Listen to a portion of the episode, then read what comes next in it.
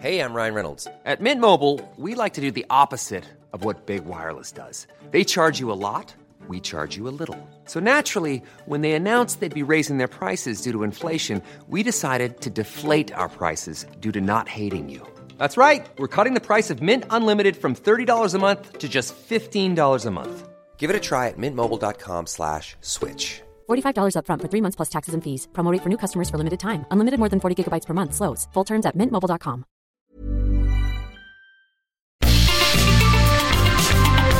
Heraldo Media Group presenta la información y el entretenimiento que usted necesita para estar enterado también en su descanso. Alejandro Sánchez y el informativo Heraldo fin de semana. Por el Heraldo Radio, con la H que sí suena y ahora también se escucha.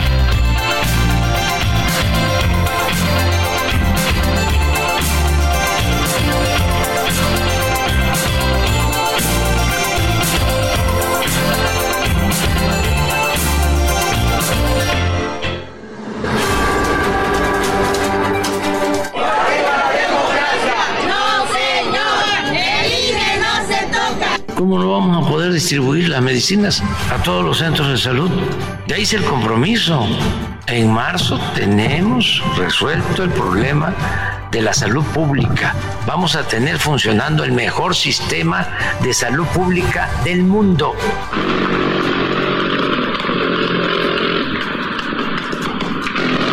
La verdad de las cosas es que ella años en campaña desde el gobierno de la ciudad. Ella invirtió millones de pesos en espectaculares, millones de pesos en bandas, millones de pesos en redes sociales. Hay un estudio de redes sociales de los millones de pesos que ha invertido Morena en atacarme todos los días.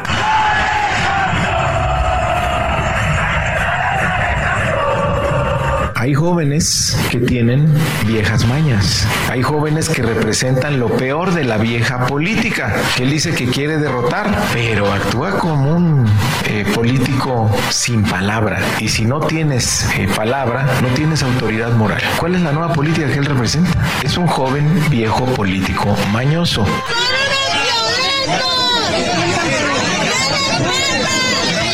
Dentro del menú de estrategias que pone en marcha el gobierno para disminuir a la oposición, se encuentra el evidente acuerdo con otra fuerza política, el Partido de Movimiento Ciudadano, que opera como un esquirol servil, lacayo, para tratar de disminuir a los adversarios.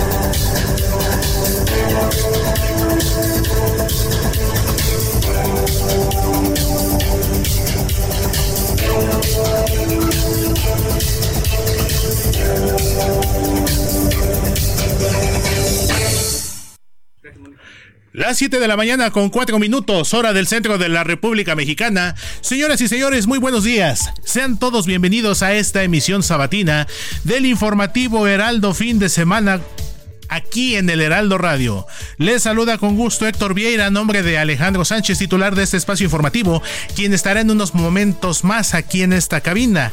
Estamos en vivo y en directo desde nuestros estudios en Insurgentes Sur 1271, Colonia Extremadura Insurgentes, al sur de la Ciudad de México. Un fin de semana bastante cargado de información y en general esta semana ha sido muy movida en materia informativa desde asuntos políticos, desde asuntos de seguridad con la detención de El Nini, este operador del grupo criminal de los Chapitos, declaraciones polémicas también del presidente Andrés Manuel López Obrador, que no obstante el descontento que existe en Acapulco Guerrero por el manejo de la crisis tras el paso del huracán Otis, que por cierto hoy está cumpliendo un mes de que tocó y lastimosamente dañó el puerto de Acapulco, pues estas declaraciones del presidente López Obrador en el sentido de que pues que la gente se ayude entre ellos, entre sus familias para la reconstrucción de sus viviendas, además de un apoyo que anunció de 8 mil pesos para cada vivienda afectada, lo cual pareciera que es insuficiente ante los daños que dejó justamente hace un mes el huracán Otis. Entonces, todo este compendio de información. Por eso le invitamos a que nos acompañe durante los próximos 180 minutos, las próximas 3 horas, porque tendremos además entrevistas, tendremos análisis, tendremos la información más completa para todos ustedes. Y además también les recuerdo que nos pueden enviar un mensaje, nos pueden escribir a nuestro WhatsApp en el informativo fin de semana. Mi querida Moni Reyes, buenos días. Muy buenos días, Héctor, Jorge, Alex, mi querido Andrés, DJ Kiki, a todos. Excelente fin de semana, el último de este mes de noviembre y estamos con gusto para darles toda, toda la información aquí en el informativo fin de semana. Mi querida Moni, muy buenos días, muy buenos días a todos los que nos escuchan cuando son las 7 de la mañana con 6 minutos hora del centro del país. Querido Jorge Rodríguez, muy buenos días, qué mañana tan fresca o fría, mejor dicho. Sí, un poco fría. Buenos días Alex, buenos días a todo el equipo y buenos días al auditorio que nos hace el favor de su preferencia. Eh, pues Alex, estamos en el 25 de noviembre, hoy el Día Internacional de la Eliminación de la Violencia contra la Mujer al menos debe ser en todo el país. En otras partes del mundo también eh, ya hay movilizaciones, pero en la Ciudad de México nos estamos preparando para lo que viene, lo que sucede cada año. Movilizaciones, más de 2.000 eh, servidores públicos preparados para, para estas manifestaciones de, de mujeres que lo único que piden es respeto y que se acabe la violencia machista. Dos fechas importantes relacionadas a la mujer que tiene que ver con este día 25N de la eliminación de la violencia en contra de ellas, pero también el 8M que es el 8 de marzo, Día Mundial de la Mujer. Y diversos colectivos feministas, activistas y organizaciones pues convocan año con año a marchar por las calles, en este caso de la Ciudad de México. Y decías preparados para lo que va a ocurrir el día de hoy, pero en realidad también esto empezó desde ayer en la noche durante la convocatoria que se hizo en pleno centro histórico en el Zócalo Capitalino frente a Palacio Nacional, donde ya diversas mujeres y organizaciones pues tuvieron una velada importante ahí reclamando una agenda política, social y cultural que elimine de tajo esta violencia y que se le reconozca, porque sienten que hay una deuda del gobierno federal para ellas por las políticas públicas que se han asumido. Y quiero recordarle que a partir del año 2000 la ONU designó esta fecha con el objetivo de concientizar a la población sobre el tema y buscar soluciones de la mano con el gobierno, organizaciones y demás actores involucrados. También se retomó como una forma de honrar la memoria de las hermanas Mirabal tres activistas políticas de República Dominicana quienes fueron brutalmente asesinadas una fecha como hoy 25 de noviembre, pero de 1960 por orden del gobernante entonces dominicano Rafael Trujillo. De acuerdo con la ONU, la violencia contra mujeres y niñas sigue siendo una de las más extendidas y generalizadas del mundo. Se calcula que alrededor de 736 millones de mujeres a nivel global casi una de cada tres han sido víctimas, ya sea de violencia física o sexual, a menos una vez en su vida, cuyas cifras pues deben de escandalizar deben de sacudirnos para que hagamos conciencia.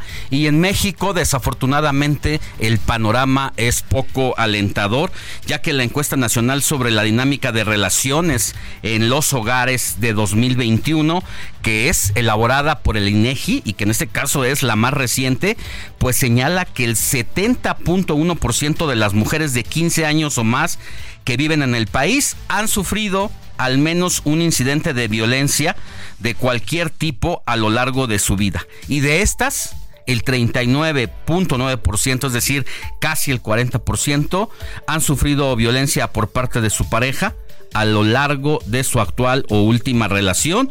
Esto se suma a la impunidad prevalente en el país, según datos de la organización Impunidad Cero menos de la mitad de los feminicidios registrados entre el 2016 al 2022 han concluido con una sentencia condenatoria, mientras que en el 2021 solo el 27% de las muertes violentas de mujeres fueron investigadas como feminicidio. Y resulta que parte de los ataques, ya sea violencia física, emocional o sexual, muchas veces ocurren desafortunadamente en la casa.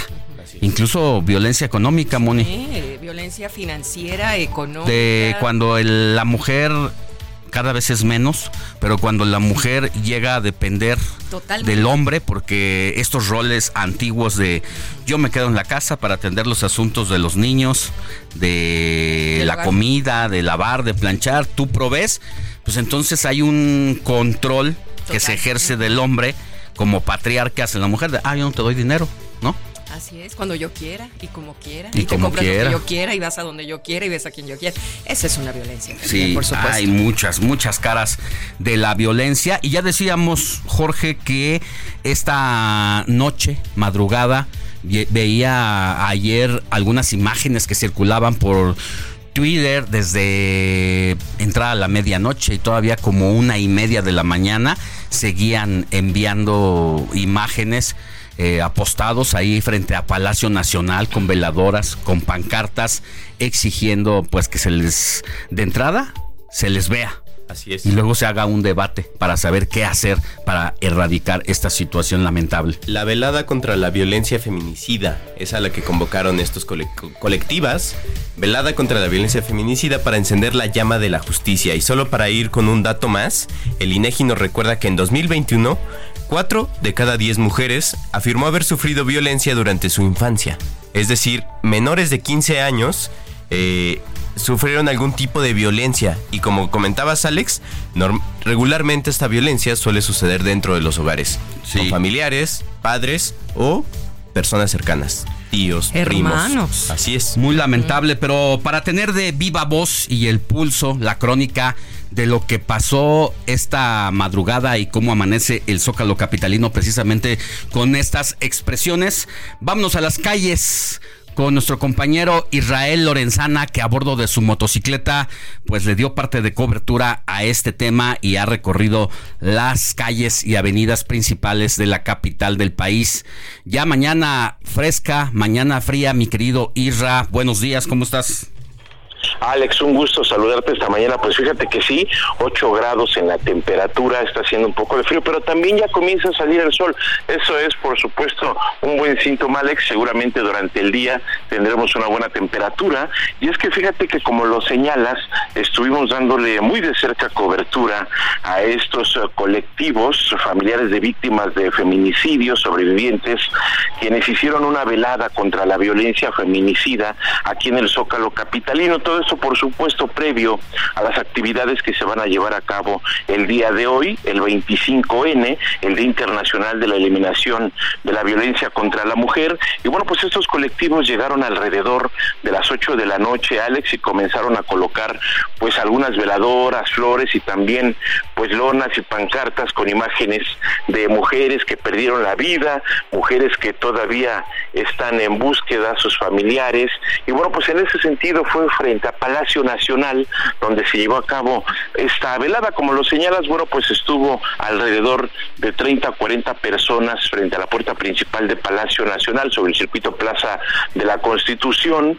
Y es que estas personas el día de hoy, Alex, se trasladaron ya a Toluca, Estado de México, donde van a participar en una marcha precisamente por el Día Internacional de la Eliminación de la Violencia contra la Mujer. Pero bueno, pues estuvieron lanzando algunas consignas afuera de Palacio Nacional, como lo señalas. Principalmente el motivo era ser visibilizados por las autoridades para que, por supuesto, atiendan todas sus demandas, para que se terminen pues los feminicidios, para que se termine la violencia contra la mujer y muchos más en búsqueda de sus familiares. Esto llevó al cierre del circuito Plaza de la Constitución hasta alrededor de las 5 de la mañana. Ya para estos momentos está libre, todavía quedaron algunas veladoras, trajeron flores, decía, e imágenes y cruces que colocaron frente a Palacio Nacional como parte de estas actividades de los colectivos y familiares de eh, personas que sufrieron feminicidio. Y bueno pues ya te decía para estos momentos se han retirado porque van a participar en esta marcha que se llevará a cabo allá en Toluca Estado de México. Además de que bueno pues aquí en la ciudad también habrá marchas y algunas actividades que más adelante te estaré dando detalles de los operativos que va a implementar la Secretaría de Seguridad Ciudadana para darle acompañamiento a estas miles de mujeres que se esperan el día de hoy aquí en el centro histórico Alex bueno, pues vamos a estar pendientes de lo que pase más adelante. Entiendo que a las 11.30 de la mañana va a partir el contingente de aquí, de la Ciudad de México, desde la esquina Avenida Paseo de la Reforma y París, a un costado del Senado de la República. Y bueno, pues van a marchar para eh, mantener esta demanda vigente durante este día. Así que, de ser necesario, regresamos contigo más adelante, querido Israel, para que nos digas pues cómo va, cómo, qué tan nutrida está siendo la convocatoria, que aunque nosotros salimos del aire a las 10 de la mañana, siempre con mucha anticipación, estos grupos suelen comenzar a llegar para dirigir los contingentes que van a participar en estas manifestaciones. Sin duda alguna, Alex, y también te decía para dar a conocer el operativo, los cortes viales y además, pues señalar ya los monumentos que se encuentran con vallas metálicas que han colocado las autoridades, por supuesto en previsión de estas movilizaciones el día de hoy, pero más adelante estaremos dando detalles, Alex. Gracias, Israel, cuídate mucho. Muy buen día, hasta luego. Bueno, y después de esta introducción, de cuyo tema vamos a hablar también más adelante con especialistas para que nos digan cómo están los números, cuáles son las eh, los las recomendaciones que se hacen para que cuando las mujeres eh, estén inmersas en una situación de violencia, muchas veces no se dan cuenta porque se normaliza. Y a veces desafortunadamente son las propias madres de familia las que llevan ese rol de manera muy silenciosa, por lo que cuando una mujer que emprende el vuelo y emprende su vida de manera, eh, pues ya a formar su propia familia, eh, pues llega también con esos, eh, con esos, esos modos, esas costumbres, donde en casa las mamás, bueno, sírvele de comer al hermano, sírvele de comer al papá. Siempre he pensado que en la casa inicia. Que lave los trastes, porque él, él no. Atiende a tu hermano. Sí. Porque es tu hermano. Y son desafortunadamente, pues, costumbres que no se da eh, cuenta la familia y que cuando la niña que atendía al hermano se vuelve mujer, tiene a su pareja, cumple el mismo rol y el niño que, fue tenía el rol de ser atendido por la hermana, pues cuando llega al matrimonio, pues está acostumbrado a que la mujer siga siendo lo, obedezcan. Y hoy son cada vez más las mujeres que colaboran con el, ingreso familiar porque ya nada es suficiente. y a veces sigue habiendo esta inequidad en el que ahora los dos trabajan los dos van y se la rompen todo el día para llevar el sustento a casa, pero cuando la mujer llega, pues tiene que llegar a lavar, a hacer la comida. A lo que toca en el hogar, ¿verdad? Digo, no ocurre en los casos, en todos los casos. Por fortuna, cada vez hay más hombres que se pero si te revelas que lo ven que lo ven como una asistencia eh, en equipo porque tampoco es de que porque el hombre lave los trastes o ayude no es que esté como haciendo un favor, ¿no? Deja de ser hombre, no. o sea, es pues, vamos a jalar aquí parejo porque somos equipo. Estamos viviendo juntos, ¿no? Entonces, todo, todo un tema del que hablar más adelante, pero si les parece, arrancamos con un informe, con un reporte informativo. Informativo Heraldo fin de semana. Lo más destacado en resumen.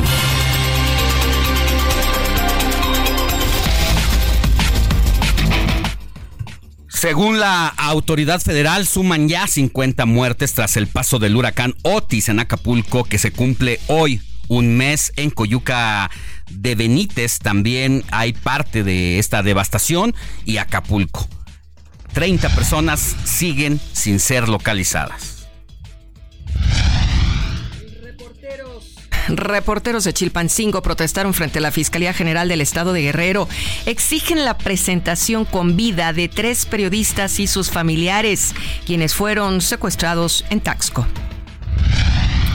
Y este fin de semana, las y el aspirante a la presidencia de la República coinciden en un punto, en Jalisco, el estado con el tercer mayor padrón electoral, clave para la elección de 2024. Además, ocurre en la apertura del evento cultural más importante del país y el segundo a nivel mundial, la Feria Internacional del Libro de Guadalajara.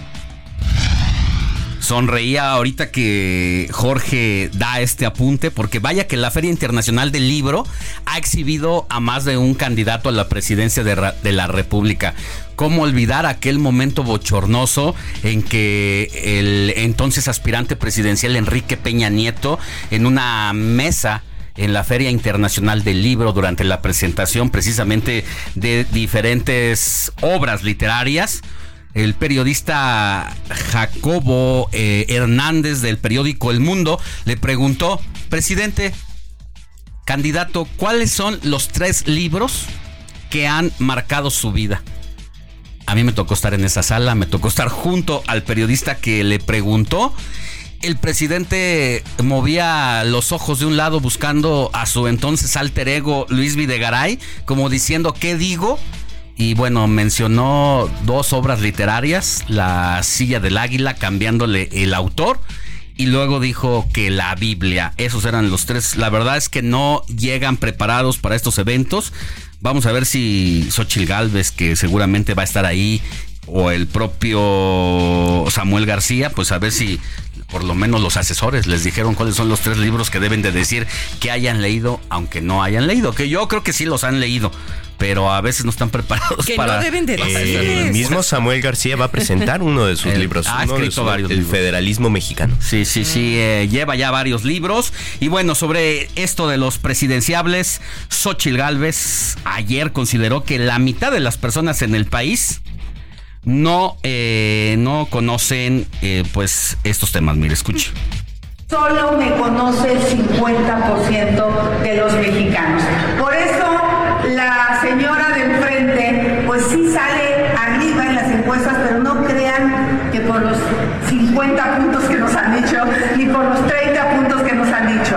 La verdad de las cosas es que ella lleva cinco años en campaña desde el gobierno de la ciudad. Ella millones de pesos en espectaculares, millones de pesos en bandas, millones de pesos en redes sociales. Uno no da crédito a veces a las declaraciones de los aspirantes, dice Xochil Gálvez con una franqueza inaudita. 50% de las personas no me conoce. La precandidata única de Morena, Claudia Sheinbaum, dijo que en su visita a Chiapas, una persona le dijo que ella representa un sueño no cumplido. Hace un momento que venía para acá, nos pararon unos compañeros y compañeras Y una mujer me dijo, tú eres el sueño no cumplido de mi abuela. Y les digo a las mujeres, no las vamos a defraudar tampoco. Vamos a luchar por la justicia de las mujeres. Porque el sueño de una niña que vive en los altos de Chiapas pueda ser el sueño de una niña que vive en la Sierra Tarahumara de Chihuahua. Y bueno, el aspirante Samuel García salió en defensa de su esposa Mariana Rodríguez. Escuche usted. Amamos Saltillo y estamos más que críticas, realmente contentos que Mariana tiene 100 veces más seguidores y reproducciones que las dos candidatas juntas. Eso no le quita la grosería que hizo Mariana Rodríguez al llegar a Saltillo cuando decía pinches pinches saltillenses, algo así. Se lo vamos a poner el audio más adelante por lo pronto. Vamos a una pausa y regresamos con más información.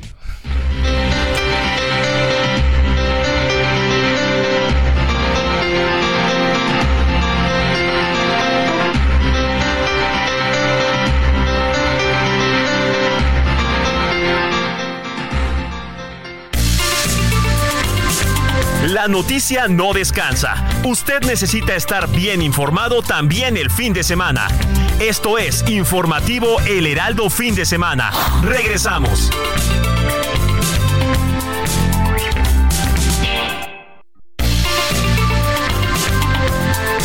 Siga en sintonía con la noticia. Alejandro Sánchez y el informativo Heraldo Fin de Semana. Continuamos.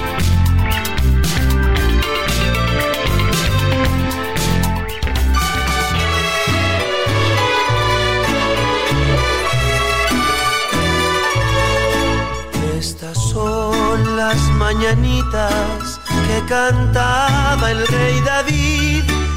A las muchachas bonitas se las cantamos aquí. Despierta, mi bien, despierta. Mira que ya amaneció. Ya los pajarillos cantan, la luna ya se metió. 7 de la mañana con 31 minutos hora del centro del país. Estamos de regreso en el informativo de fin de semana y antes de pasar con Moni Reyes a las efemérides musicales, quiero comenzar a leer algunos mensajitos que nos están llegando ya, no solamente al 55 91 63 51 19, sino también a mi cuenta personal de Twitter donde puede escribirme en arroba Alex Sánchez MX. Y me dice Mayela GF, así se llama la cuenta. Casi no se nota tu tendencia a favor de Morena, ¿eh? Curioso que solo menciones a Sochi y Samuel acerca de que necesiten asesoría para responder sobre los libros, pero no a Claudia. Están a nada de que deje de escucharlos por parciales. Bueno, yo creo que Mayela nos escucha por primera vez porque si algo tenemos aquí precisamente es que no somos parciales. A veces nos dicen que somos Xochitl lovers y a veces nos dicen que somos marianos o samueles. Pero la verdad es que si no se mencionó a Claudia Sheinbaum es porque no está confirmada su participación todavía anoche lo rebotamos con el equipo de comunicación de la ex jefa de gobierno y nos dijeron que lo más seguro es que no entre a la Feria Internacional del Libro, que solamente se quedará en trabajos y reuniones políticas y de ahí se trasladará a Nayarit. Por eso, Mayela, es que no mencionamos a Claudia, no te enojes y danos la oportunidad de eh, informarte más. Alex, la eh, candidata, la precandidata única de Morena, PT y el Partido Verde de la presidencia, Claudia Sheinbaum, tiene eventos programados hoy en Nayarit, en Compostela a las 10 y 11 de la mañana y en Jalisco, Nayarit a las 12 y a la, un, a la 1.10 hora del centro de México. Ahí está mi querida Mayela, amor y paz. Ahora sí, mi querida Moni Reyes, ¿a quién tenemos que correr a abrazar? Ah, ya que estás tantos saluditos, aguántame. A ver, a Vámonos ver, pues. hasta Monterrey, Nuevo León, porque vale la pena. ¿Dónde nos están escuchando? ¿A Por el 99.7 FM. Eso es todo. Muy bien. Dice Vicky de Monterrey, Nuevo León, nos dice, muy buenos días. La tarea para hoy, ser feliz sin pedirle permiso a nadie. Solo agradecerle a Dios la maravillosa oportunidad de un día más de vida. Muy buenos días, Alex, Moni, Héctor, Jorge, Andrés, todo su equipo. Nuevamente en primera fila de Radio Escuchas de su gustadísimo programa. Les deseo un bendecido fin de semana. Ya sabemos que trabaja en un hospital, ¿recuerdan? Entonces, que dice... no me han pagado esa apuesta, por cierto. Ay, no te la hemos pagado. Si es... Ay, ya te la pagamos. ¿No? Con los chilaquiles del domingo. Ah, no es cierto, eso los disparó Alex. Un saludo hasta el hospital. Saludos hasta el hospital donde trabaja mi querida Vicky desde la Sultana del Norte. Tan bello estado, tan bella ciudad. Y bueno, pues también Antonio de Harvard ya nos está escuchando. Dice muchos, muchos saludos a todo el equipo de fin de semana. Muchas gracias, mi querido Antonio de Harvard. Y bueno, los invitamos a que nos escriban, mi querido George. Sí, les recordamos el número de WhatsApp de la cabina es el 55 91 63 51 19. Lo repito, el 55 91 63 51 19. Perfecto, ya saben que aquí estamos en el WhatsApp o en el Twitter. Bueno, antes Twitter, ahora ex de Alex Sánchez. Y bueno, pues ahora sí, mi querido DJ Kike, vámonos a ver a quién estamos festejando hoy con esas mañanitas. Oh,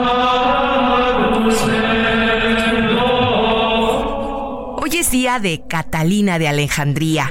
Nació en el año 290 en el seno de una familia noble egipcia. Destacó por sus conocimientos. Según la tradición, se consagró al cristianismo después de que Cristo se le apareciera una noche. Durante una celebración pagana, retó al emperador Maximino Dagencio al querer convencer a diversos sabios de que se pasaran al cristianismo. Esto provocó la ira del gobernante que la mandó torturar usando una máquina de ruedas con cuchillas afiladas. Santa Catalina salió ilesa de los cuchillos y el emperador ordenó que la ejecutaran. Su tumba se encuentra en el monte Sinaí, dando lugar a peregrinaciones y dos siglos después de su muerte, su culto se extendió por Europa. Además de Catalina, hoy vamos a festejar a Erasmo, a Gonzalo, Maurino, Moisés y también Pedro. Alejandro Sánchez y el informativo Heraldo fin de semana. ¡Ándale, chino! ¡Pícale la calabaza, hombre! Vaya Tili, wow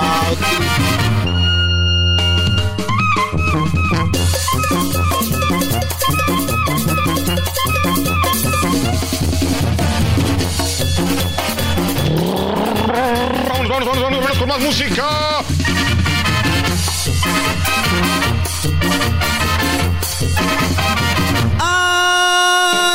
Me duele!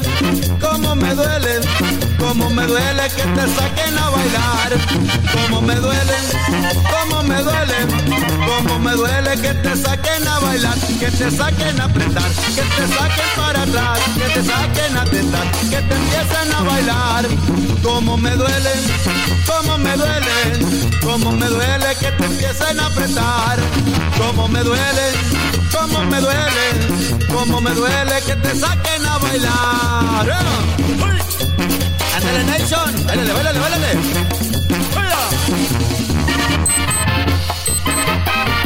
Venga, 7 de venga. la mañana con 37 minutos y al ritmo de El Gallito de Oro, que esté allá en el cielo seguramente. Eh, Héctor Alejandro Vieira nos traes las efemérides musicales, todo un contexto. Así es, mi querido Alex, un día como hoy, 25 de noviembre, pero del año 2006. Hace 17 años Dios nos lo dio y Dios nos lo quitó a nuestro gallito de oro Valentín Elizalde en un palenque allá en Reynosa. Reynosa, Tamaulipas, justamente.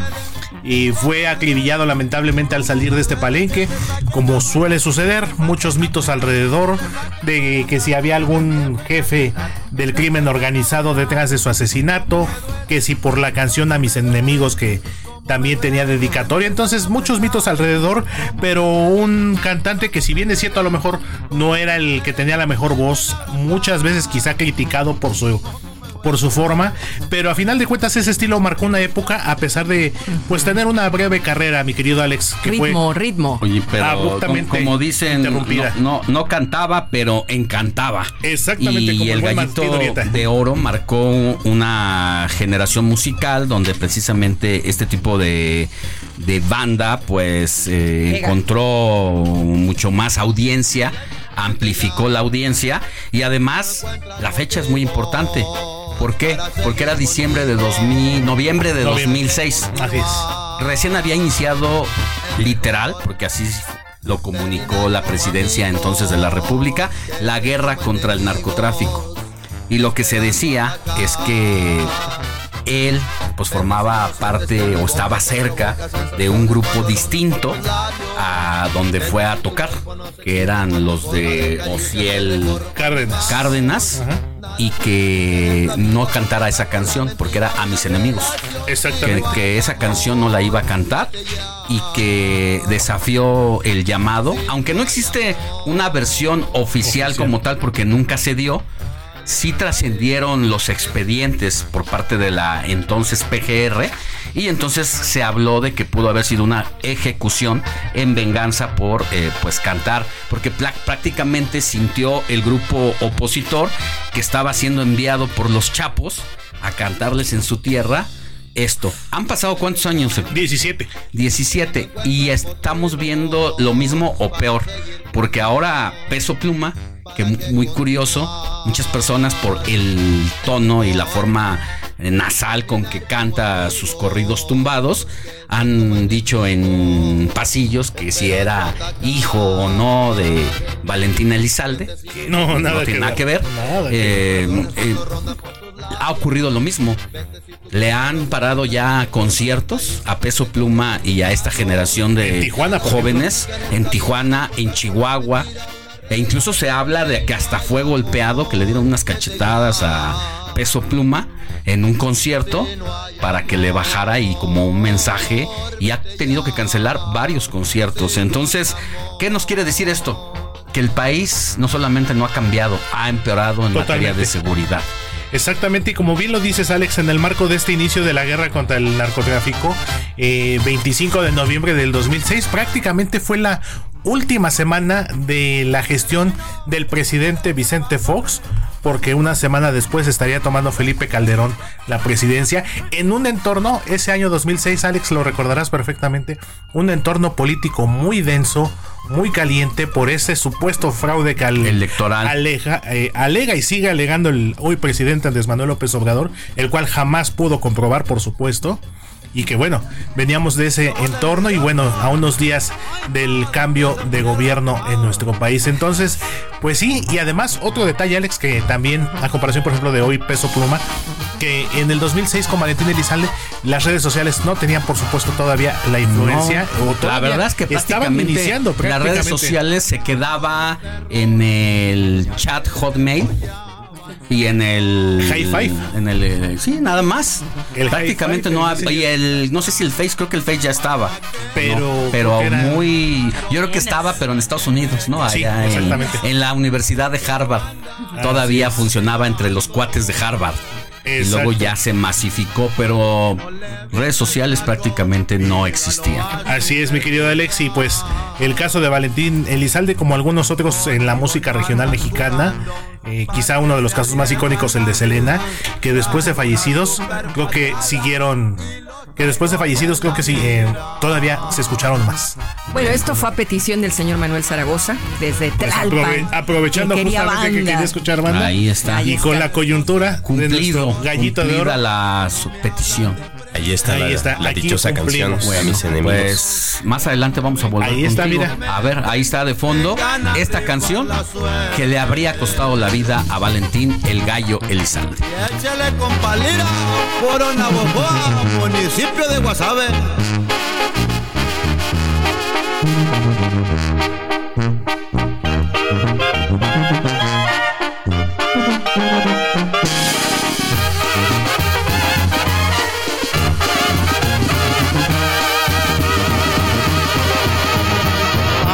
Nadie me dio nada, todo lo que tengo es mío.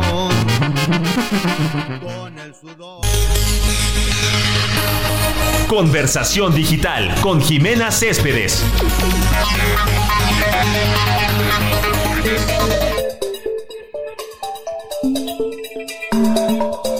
7 de la mañana con 43 minutos, hora del centro del país. Es momento de ir con Jimena Céspedes, directora de NW Group. Como cada sábado nos tiene el análisis de la conversación digital que esta semana nos habla de dos asuntos muy relevantes. Querida Jime, muy buenos días. Alex, buenos días a ti y al auditorio. ¿Con qué abrimos hoy? Pues mira, el presidente, si ya empecemos con el presidente como para no fallarle antes de hablar ya del inicio de campañas políticas, llevaba, ¿te acuerdas que luego platicamos que llevaba como cuatro semanas en donde no nos había podido poner la agenda? Como que los temas de Acapulco y después digamos que el, tema, por ejemplo, del magistrado de la semana pasada, como que le habían quitado protagonismo en la agenda digital. Sin embargo, esta semana salió con una iniciativa y un viaje, salió con la iniciativa de las farmaciotas más que el hecho de las farmacéuticas, acordémonos que el tema de la salud sí ha sido de los más negativos para el presidente, seguridad y salud, porque educación digamos que tiene como sus vaivenes, pero esos dos sí han sido negativos. Entonces cuando salió con la farmacéutica, lo que viene primero son todos los memes y lo que dicen que pues, parecemos como Dinamarca, pero aquí hay algo interesante. Digamos que tuvo prácticamente más de un 80% de negativos, pero lo que señala la gente ni siquiera es si va a solucionar el problema de salud.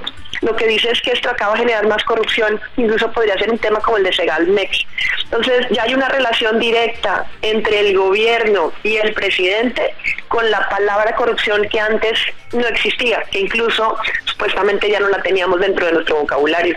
O sea, existía, era una de las palabras más mencionadas, pero como queja del pasado exactamente no con relación con el presidente. Y ahorita sí lo que señalan es que puede ser un tema como Segalmex o una de sus grandes obras como el del AIFA o el del Tren Maya que en principio simplemente consumen dinero y que no tienen mucha pues impacto social.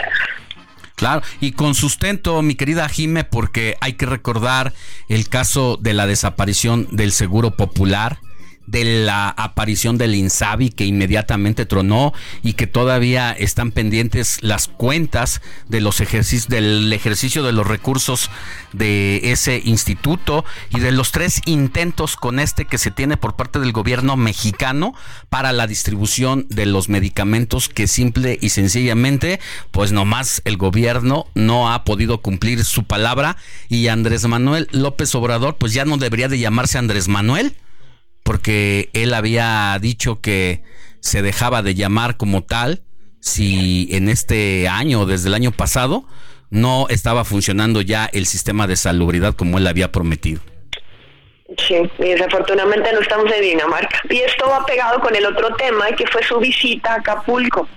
Y digamos que Acapulco sí ha sido un foco rojo, lo hemos visto, ha sido muy negativo para el gobierno y para el presidente. Este caso también la visita fue negativa un 76%. Justo en la semana alguien me preguntó y me dijo, ¿por qué digamos que las porque las redes se mueven como por, por comunidades o por grupos.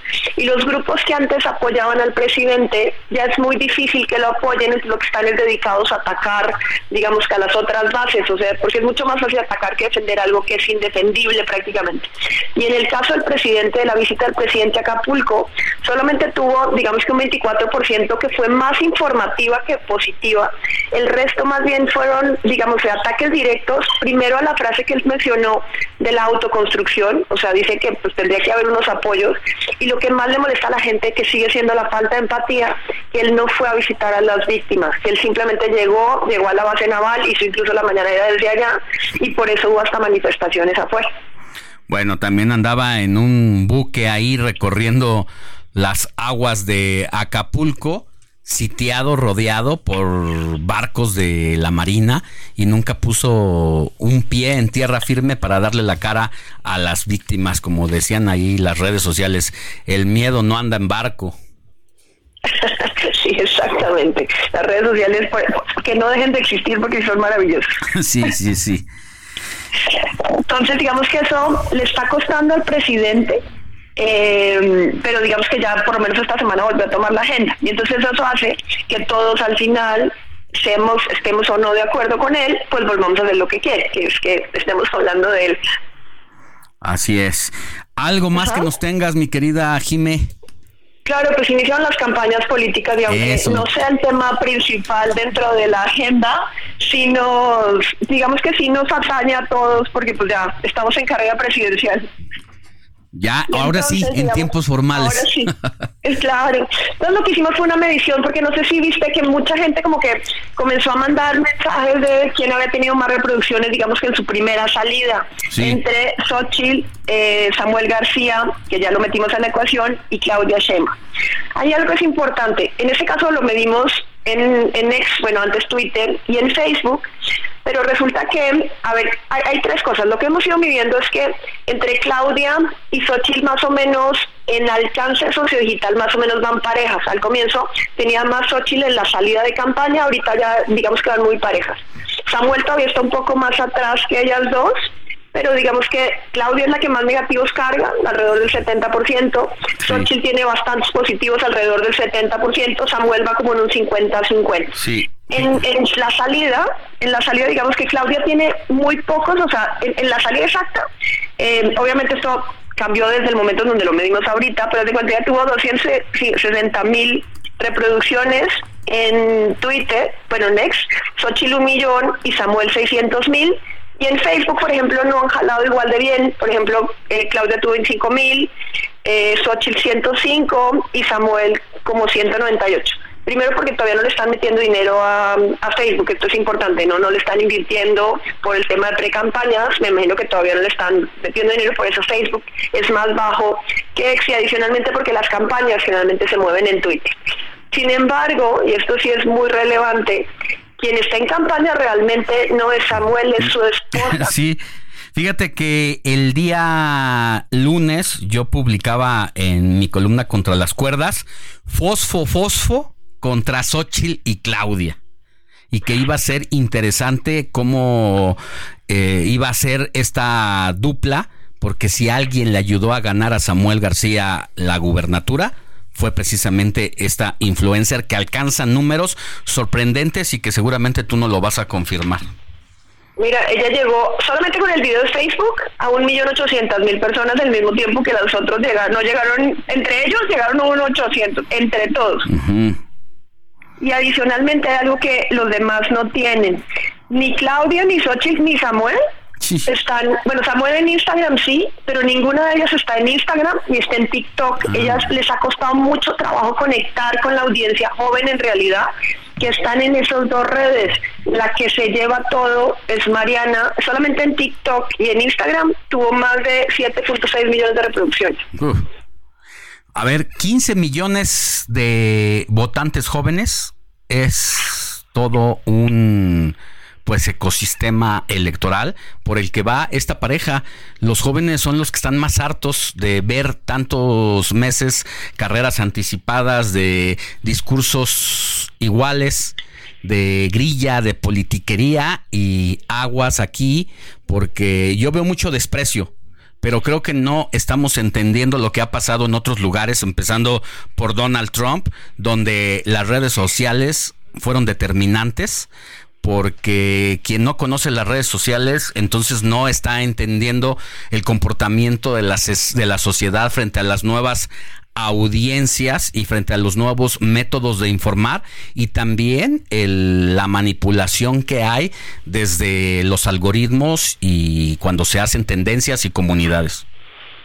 Claro, acordémonos de la semana pasada de que ganó Milei, también señalan que él no tuvo recursos para visitar todo Argentina, pero que muchos de los lugares los ganó a través de redes sociales.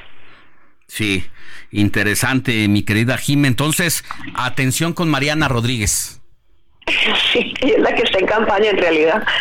Bueno, y va a ser senadora de la República. Ya vendrán los tiempos. En febrero creo que es cuando ya, eh, si, no, si no me equivoco, cuando ya eh, se tienen las listas finales y la inscripción ante el INE. Y ahí vienen las campañas. Así que andará por todo el país Mariana Rodríguez con esta singular manera de comunicar hay que decir, es una campaña muy fresca que viene a romper, a romper un poco el hastío de lo mismo y que independientemente del proyecto o que si traen proyecto, pues traen una campaña interesante y está llamando la atención. Es correcto. Oye, y para cerrar, si me permites, solamente decirle a tu auditorio que hoy, no se les olvide que hoy es el día 25N, que es el Día de Mundial de Erradicación de Violencia de Género, y que yo creo que sí tendría que ser algo que tendríamos que tener todos, incluyendo los políticos en el radar. Sí, sí, Jimé. Ya en el Zócalo hubo una velada hoy con contingentes.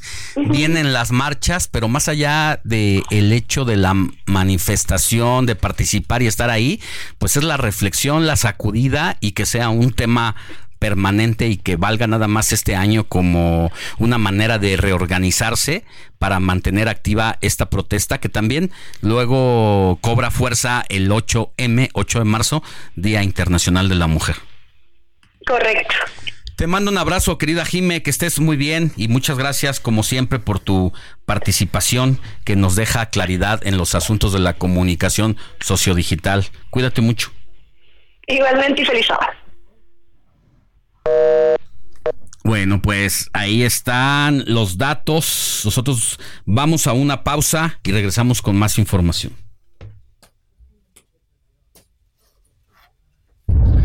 La famosísima Harold Papa Boulevard.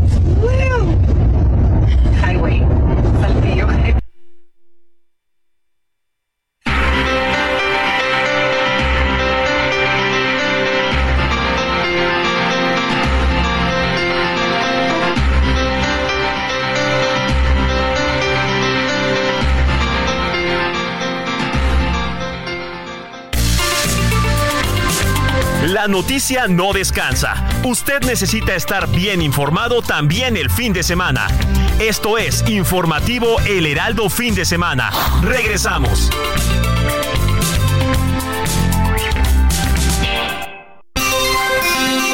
Sintonía con los estados en el informativo fin de semana.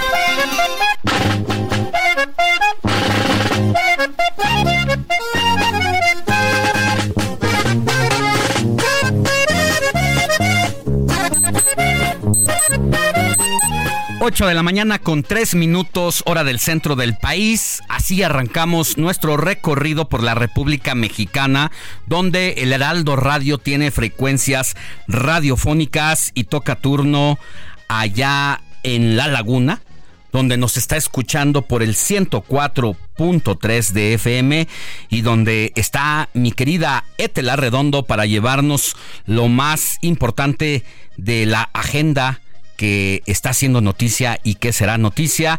Mi querida Etel, ¿con qué te encuentras? Pues con que tienes una visita allá de, hablábamos hace rato de la pareja más popular en redes sociales.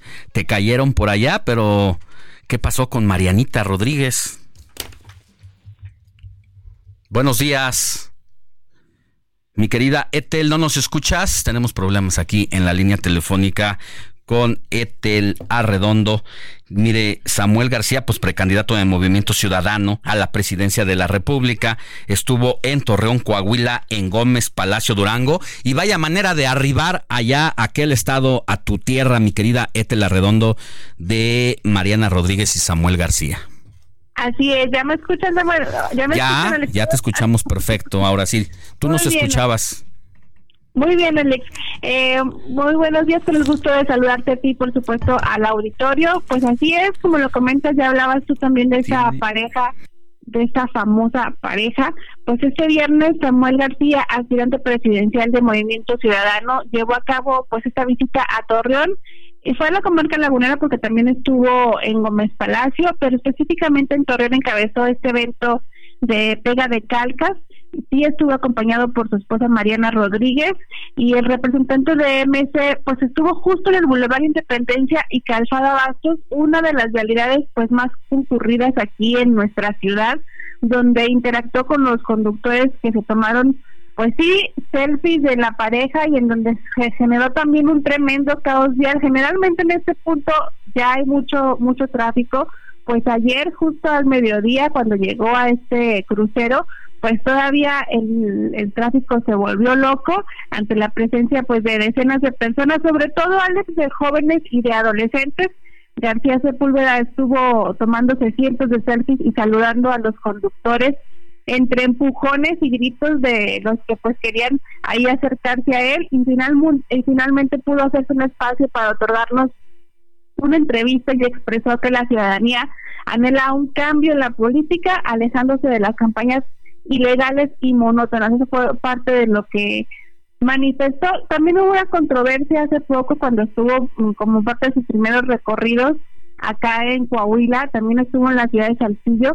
También se le cuestionó sobre una controversia que eh, Mariana dijo una frase que se había confundido eh, al parecer con una frase despectiva hacia el municipio de Saltillo, también aclaró esta situación y déjame te, te, doy algunas de estas declaraciones que hizo Samuel ayer en su visita a Torreón. Ah, a ver, ¿qué, ¿cuáles son las declaraciones que hizo? Pues ha estado lleno este pegoteo. Vamos a ir más tarde a hacerle una ofrenda a Pancho Villa, el Centauro del Norte, porque logró unir el norte con el sur, con Zapata, sacar a Porfirio. Es mejor que de situación. Y si se unen el norte y sur, Sheinbaum, no estoy ni la persona porque ya en caída libre, vamos a arrasar, vamos por lo nuevo. Aquí en Torreón, como en Monterrey, por décadas fue ciudad de cultura. Desgraciadamente los gobiernos del PRI no han devastado a Torreón como se merece, no han llegado a las inversiones y no han arreglado el agua y la movilidad. Y en Monterrey y en Nuevo León en dos años bueno, eso fue parte de su declaración, Alex. Él decía que no puede hablar de, pues, de propuestas eh, de campaña, pero que dijo sí puede hablar de lo que se ha hecho en Monterrey. También hablaban de los temas de desarrollo económico de la entidad, que dijo, pues, que si lo pudo hacer Monterrey también, o Nuevo León también lo puede hacer acá Coahuila. Después en su segundo momento estuvo también en Gómez Palacio, donde también eh, estuvo con militancia del Movimiento Ciudadano, y esa fue parte, pues, de la visita ayer de Samuel García a la comarca lagunera, Alex. No, escucho a Samuel García y el, centauro García, ¿no? Eh, dice, vamos a, unir el norte con el sur, mira que lo necesita y hace ahí eh, apología de la trayectoria de quien fue uno de los hombres más importantes de la revolución mexicana. También Mariana García hablaba algo Mariana Rodríguez perdón, de García. A ver, eh, tenemos aquí creo que el audio de Escuchemos a Mariana. La famosísima Harper Boulevard. Highway. Bueno, sin palabras, mi querida Ethel. Que de inmediato salió Rubén Moreira, por ahí veía un tweet donde se quejaba precisamente de estas manifestaciones de Mariana Rodríguez, pues en su tierra, en la tierra tuya. Sí, y él, también le preguntaron al respecto de, de eso a, a Samuel ayer y, y él dijo, no voy a caer en provocaciones, eh, amamos Saltillo, a Saltillo ama a Mariana y esto no voy a caer en provocaciones de este tipo y resaltó pues la fila que tenía Mariana ayer en, en, este crucero, tenía una fila de pues larguísima de muchachos, jóvenes, mujeres, de todas las edades, las, las sobre todo mujeres que estaban esperando tomarse una fotografía con Marianita. si quieres, de hecho, te saluda jefe de información. Escuchamos lo que dijo Samuel García cuando sobre estas críticas a su esposa por lo que los dichos de sobre Saltillo. A ver. Amamos Saltillo y estamos más que críticas, realmente contentos que Mariana tiene 100 veces más seguidores y reproducciones que las dos candidatas juntas. Eso fue lo que dijo el precandidato de Movimiento Ciudadano que estuvo pues, en varias ciudades, ¿no? Con esto de la calca matona que está pegando calcomanías en los coches. Estuvo en Gómez Palacio, estuvo en Monclova, en Saltillo, en Matamoros. Pero como decía Alex, eh, llama la atención la manera en la que reacciona um, eh, Rubén Moreira, el coordinador de los diputados federales del PRI. Dice, Samuel García es la banalidad en la política y la construcción de una impostura. ni Tesla, ni agua, ni paz, ni carreteras, ni infraestructura. Nuevo León vive sus peores días y el narco se adueña de él. Se enojó, se enojó Rubén Moreira. Claro, para contrarrestar las declaraciones, ¿verdad? De Samuel que asegura pues que los resultados o destaca los resultados de, de Nuevo León, pues por supuesto ahí salió el exgobernador Covilense.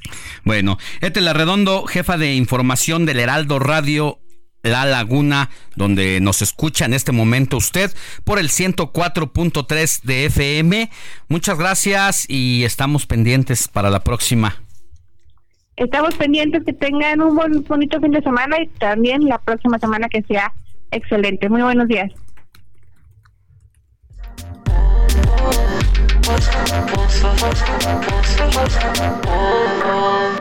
Alejandro Sánchez y el informativo Heraldo fin de semana.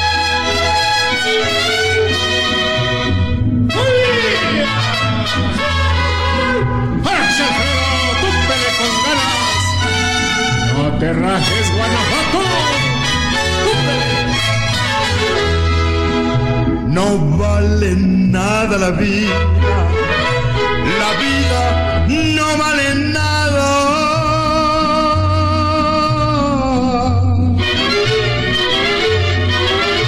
comienza siempre llorando y así llorando se acaba. Por eso es que en este mundo la vida no vale nada. Bonito León, Guanajuato. 8 de la mañana con 12 minutos, hora del centro del país.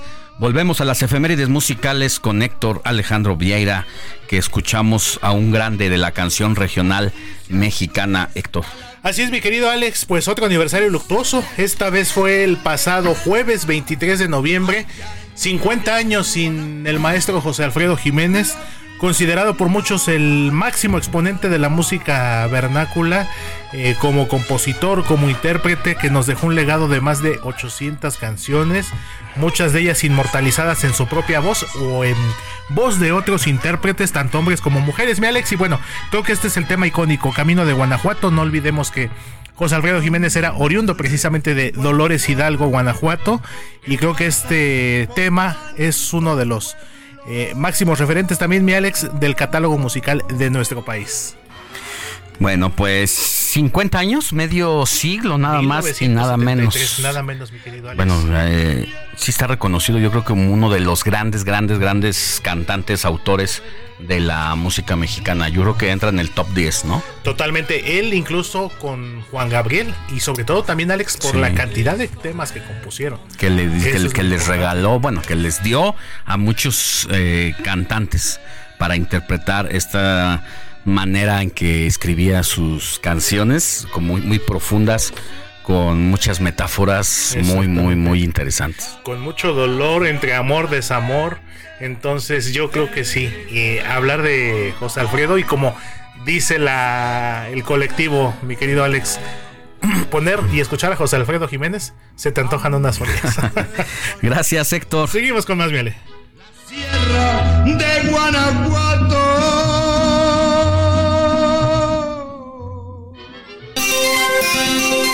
Sintonía con los estados en el informativo fin de semana.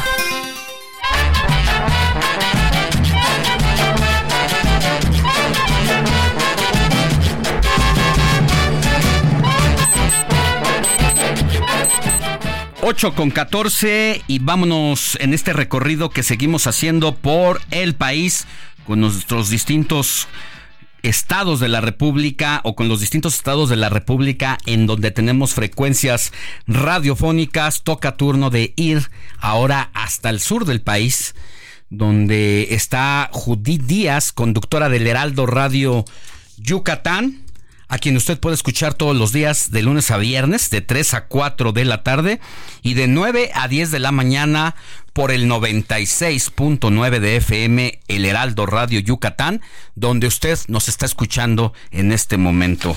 Querida Judith, muy buenos días, ¿cómo estás? Hola Alex, ¿qué tal? Muy buenos días. Muy bien, aquí pues ahora sí nos tocó lluviecita aquí en, en la capital yucateca, justo ayer por el frente frío, ahora sí hicimos tregua con el calor. Y fíjate que, digo, además de este clima agradable que estamos resintiendo, digo, para todos los que quizás estén planeando venir en próximos días a Yucatán, pues comenzamos ya con la precampaña, pero por parte del Partido Acción Nacional.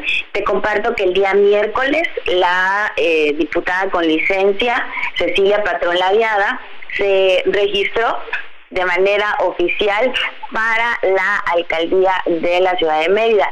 La respuesta fue muy buena. El miércoles justamente se reunió con simpatizantes previo a su registro en el famosísimo Paseo Montejo. Ahí se reunió con sus simpatizantes para caminar posteriormente a las oficinas del Partido Acción Nacional que quedan muy cerca del remate de este Paseo Montejo. Ahí eh, fueron alrededor de cinco mil simpatizantes, si no es que más, los que acompañaron a Cecilia Patrón, la diputada federal con licencia. Obviamente un discurso como ya era de esperarse con todos aquellos seguidores del partido. Y bueno, con esto también estuvo acompañada por el precandidato a la gobernatura de Yucatán, Renán Barrera Concha, quien es ahora y actualmente el alcalde con licencia, pero que va también por la gobernatura por el estado de Yucatán en el 2024.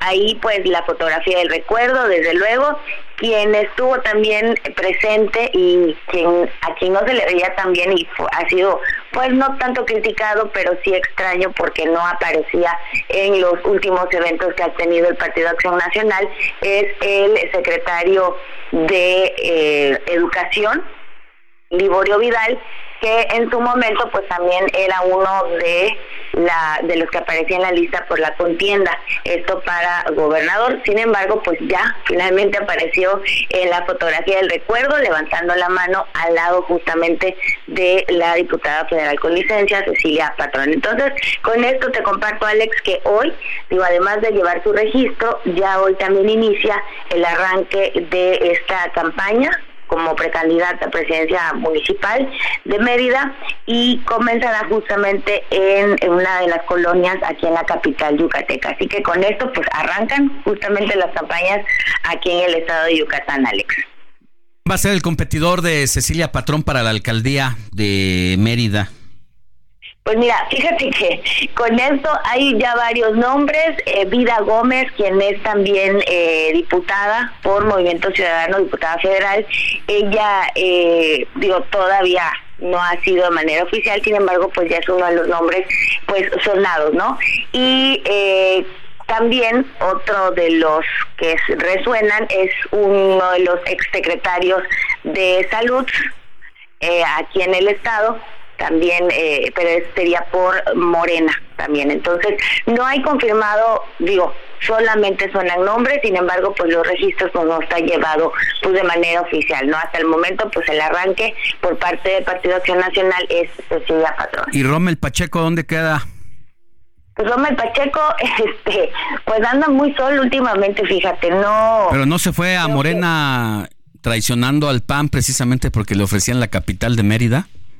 Ah, claro, pero no como digo, justo levantando la mano con eh, uno de los eh, secretarios de salud, se le vio en la foto. Sin embargo, no está todavía para alcaldía, eh, Romel Pacheco. Entonces anda ahí como que todavía divagando este, para ver en dónde se acomoda tristemente Romel Pacheco. Pues a los chapulines no les ha ido nada bien. También Jorge Carlos Ramírez Marín se fue para allá renunciando al PRI y pues estaba chiflando en la loma.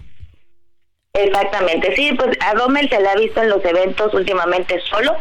Eh, hubo justamente esta semana la cumbre empresarial por parte de Concanaco Servitur, que Yucatán fue sede, y vinieron justamente 250 representantes de empresas, de cámaras empresariales, un poco más de 250 personas. A Romel Pacheco se le vio solito, eh, pues tratando de participar ahí en una de las fotos también. Gracias, Judith Díaz, que tengas buen día. Claro, igualmente, excelente fin de semana para todos los que nos escuchan. Entrevista. Informativo fin de semana.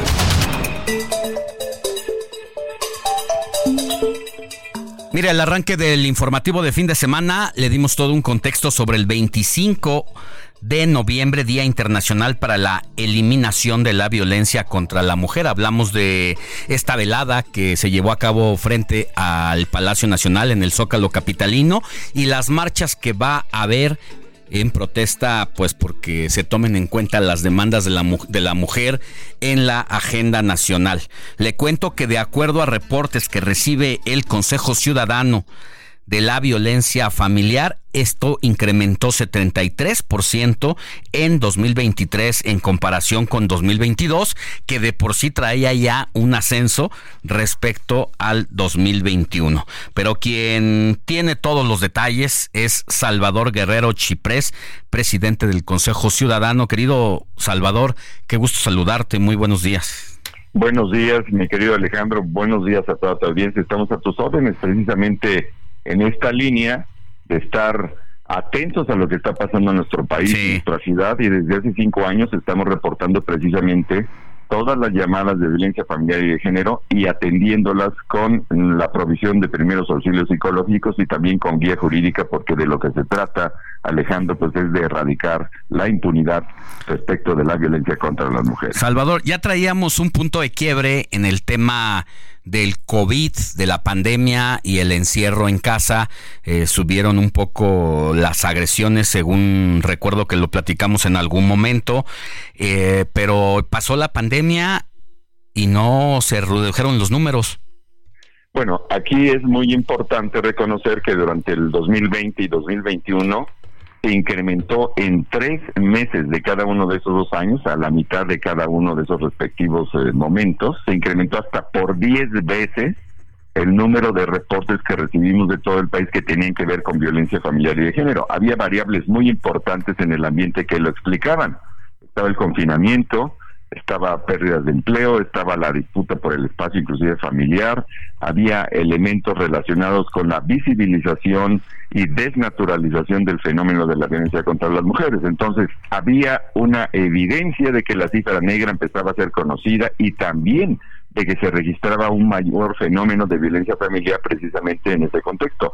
Y actualmente, digamos, de la mitad del año pasado a la fecha, lo que tenemos es la evidencia de que eh, se mantiene esa posibilidad de reportar, esa, si tú quieres, movilización, visibilización, confianza en reportar, en denunciar y eventualmente que otros segmentos de la sociedad mexicana que antes no estaban reportando lo están haciendo. Me refiero a algunas porciones de la propia sociedad eh, rural, de la sociedad suburbana y por supuesto de la ciudad urbana más empobrecida que a veces, según diversos estudios y literatura, pues reporta menos la violencia familiar y particularmente la violencia de género. Entonces estamos ante la evidencia de que ahora conocemos más datos, más de esa realidad que es la violencia contra las mujeres, en particular contra las mujeres jóvenes y las mujeres adultas, porque el Consejo Ciudadano al establecer un sistema de sedes en la Ciudad de México ha podido contribuir a conocer ah, pues muchos casos de mujeres que pues no tenían o no iban a ningún otro lado y con la ayuda de la Fiscalía, de la Secretaría de Seguridad Ciudadana, el propio Consejo, ustedes mismos, Alejandro, pues ha sido lo que han hecho ustedes también en, publicaciones y todo, ha sido muy importante para entender y pues contrarrestar en la medida de lo posible en este momento esta violencia. Salvador, nos gana la guillotina. ¿Nos puedes aguantar tantito en la línea telefónica para que nos cuentes al volver si los principales agresores de las mujeres son el cónyuge, la expareja, el concubino o el novio? Con todo gusto estoy a tus órdenes. Pausa y volvemos con más. La noticia no descansa. Usted necesita estar bien informado también el fin de semana. Esto es Informativo El Heraldo Fin de Semana. Regresamos. Burroughs Furniture is built for the way you live. From ensuring easy assembly and disassembly to honoring highly requested new colors for their award-winning seating, they always have their customers in mind. Their modular seating is made out of durable materials to last and grow with you. And with Burrow, you always get fast, free shipping. Get up to 60% off during Burrow's Memorial Day sale at burrow.com slash ACAST. That's burrow.com slash ACAST. burrow.com slash ACAST.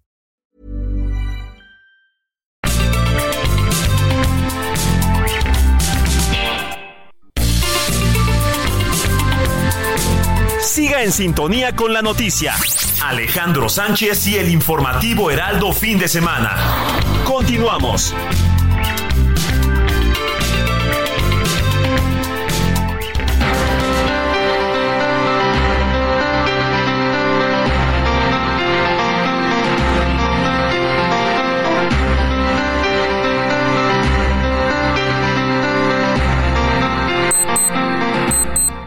8 de la mañana con 30 minutos hora del centro del país.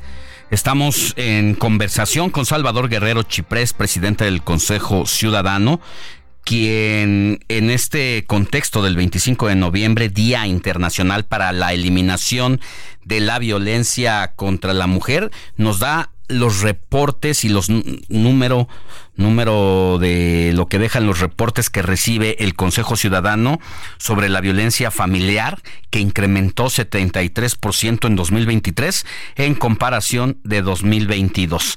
La pregunta que quedaba en el aire Salvador es si las agresiones contra las mujeres se da principalmente por personas cercanas a ellas como cónyuge, expareja, concubino o novio? Bueno, Alejandro, tú sabes que poco a poco, conforme conocemos el fenómeno, la respuesta a esa pregunta hasta parece convertirse ya en un cliché.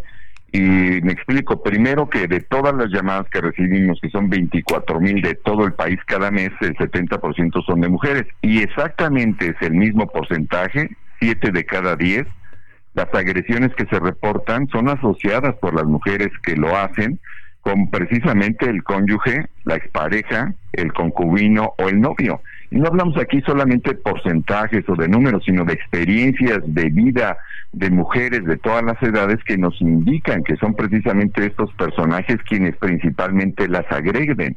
Y algo que tiene que ver precisamente también con esa fuente de agresión, que es el hecho de que todos los reportes nos indican que el 69% de, de los mismos de abuso sexual ocurren en espacios cerrados, es decir, el hogar de la víctima o del agresor, el trabajo o la oficina, la escuela o fiestas. En otras palabras, que cuando no es esta persona, el, el exnovio, la expareja, es alguien conocido, un supuesto amigo, o una supuesta persona que es conocida por alguien dentro de los mismos espacios que he mencionado. Entonces eso te da una idea de lo que estamos enfrentando. A ver, todos estos números y estos indicadores que se concentran en el Consejo Ciudadano precisamente como receptor de lo que padecen las mujeres al buscar algún tipo de ayuda, ya sea psicológica o porque eh, o de seguridad, eh, vale la pena eh, analizarla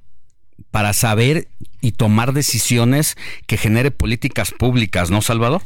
No, totalmente, y menciono dos.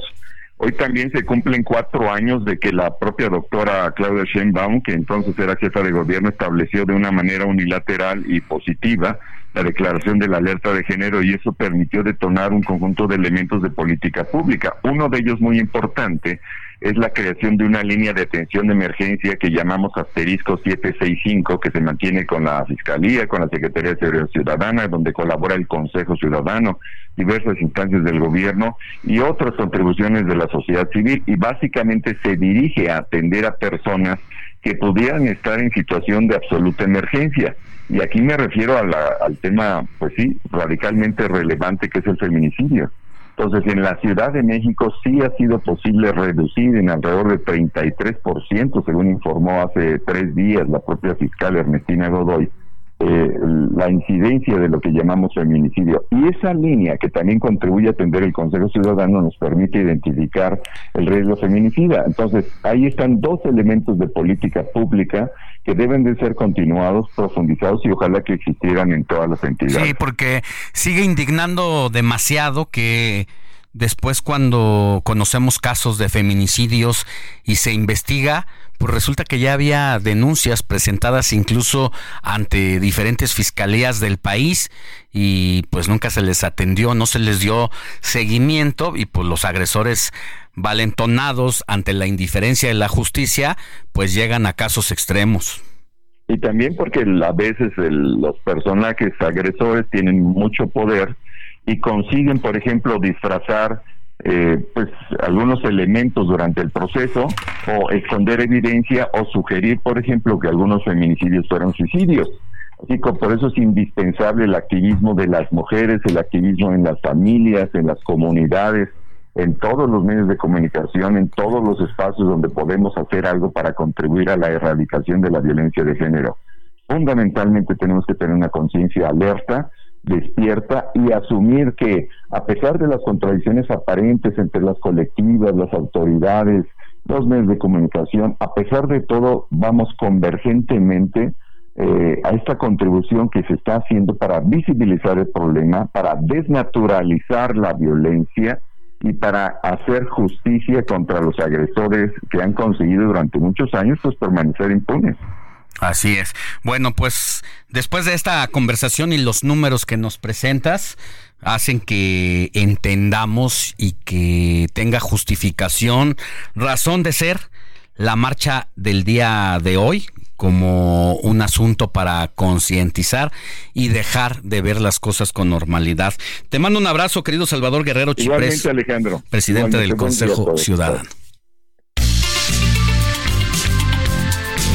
Sigue a Alejandro Sánchez en Twitter, arroba Alex Sánchez MX.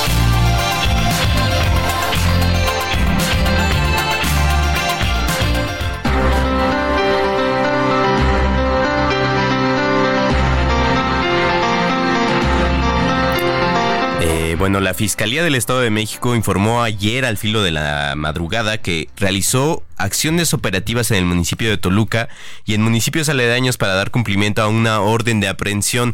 José Ríos, ¿de qué se trata? ¿Qué tal Alejandro? Buenos días, los saludo con gusto a ustedes y a quienes nos escuchan por el Heraldo Radio. Pues sí, como bien comentan, pues ayer la Fiscalía General de Justicia del Estado de México emitió esta orden de aprehensión, pero en contra de quién, compañeros? Pues nada más y nada menos en contra del alcalde de esta capital mexiquense, el priista Raimundo Martínez Carvajal, quien pues básicamente primero se estaba rumorando que había sido detenido, sin embargo, eh, después se notificó que la fiscalía montó un mega operativo en la capital mexiquense para dar con el paradero del alcalde acusado pues, presuntamente por el delito de secuestro express. Hay que apuntar, compañeros, que bueno, el despliegue de las autoridades estatales y federales, incluida la Marina y el Ejército, se realizó en el Palacio del Ayuntamiento de Toluca, en la mera en el mero centro, así como en diversas residencias de donde presuntamente podría encontrarse el alcalde de Toluca. Hasta el momento la Fiscalía Mexiquense no ha notificado directamente de qué se trata el delito. Sin embargo, hace unos días, compañeros, su ex esposa, Viridiana Rodríguez Rico, había denunciado al alcalde toluqueño por asuntos de violencia de género, los cuales pues él mismo había negado y eh, destacó que era información falsa. Hay que destacar que este operativo fue muy sorpresivo para, toda la, coyuntura de la, situación en el Estado de México y hasta el momento pues ningún funcionario, ningún personaje político de ningún este partido ha dado un posicionamiento al respecto. Hay que apuntar que Martínez Carvajal pues fue secretario de movilidad con el gobernador Alfredo del Mazo, ex gobernador, así como también participó en el gobierno de Aerubiel Ávila Villegas. El alcalde presunta, básicamente ayer, perdón, eh, realizó su sesión de cabildo con normalidad. Fue que sorpresivamente se inició este operativo al filo de la medianoche y los cuales, pues bueno, hasta el momento no ha habido una actualización sobre esta, esta, este paradero del edil toluqueño. Ese es el informe, compañeros. Pues muchas gracias, José. Entonces estamos ahí ah, al tanto para ver si hay una actualización sobre esta información en la que supuestamente están tras el alcalde priista de Toluca, Raimundo Martínez Carvajal, por supuestamente secuestro express, pero la información es extraoficial. Muchas gracias. Pendientes, buenos días. Oiga, antes de pasar al siguiente tema, le quiero preguntar, ¿cómo califica usted el esfuerzo del gobierno de México para reducir la violencia contra las mujeres?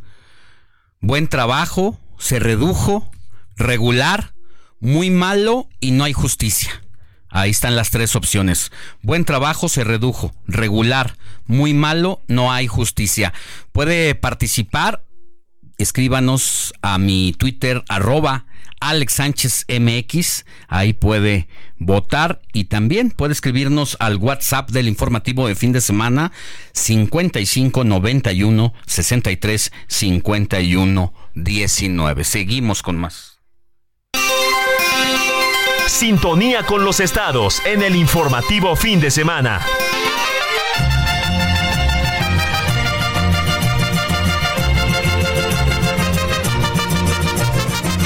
¿Cuáles son las lecturas que han marcado mi vida? Bueno, que me han, pues he leído varias desde novelas que me gustaron este, en lo particular, difícilmente la forma mejor ya hasta del título de los libros. La Biblia es uno. La Biblia en algún momento de mi vida y algunos pasajes bíblicos, yo no leí toda la Biblia, pero sí leí algunas partes de la Biblia, sin duda en alguna etapa de vida fue, fue importante, eh, sobre todo en la etapa de la adolescencia.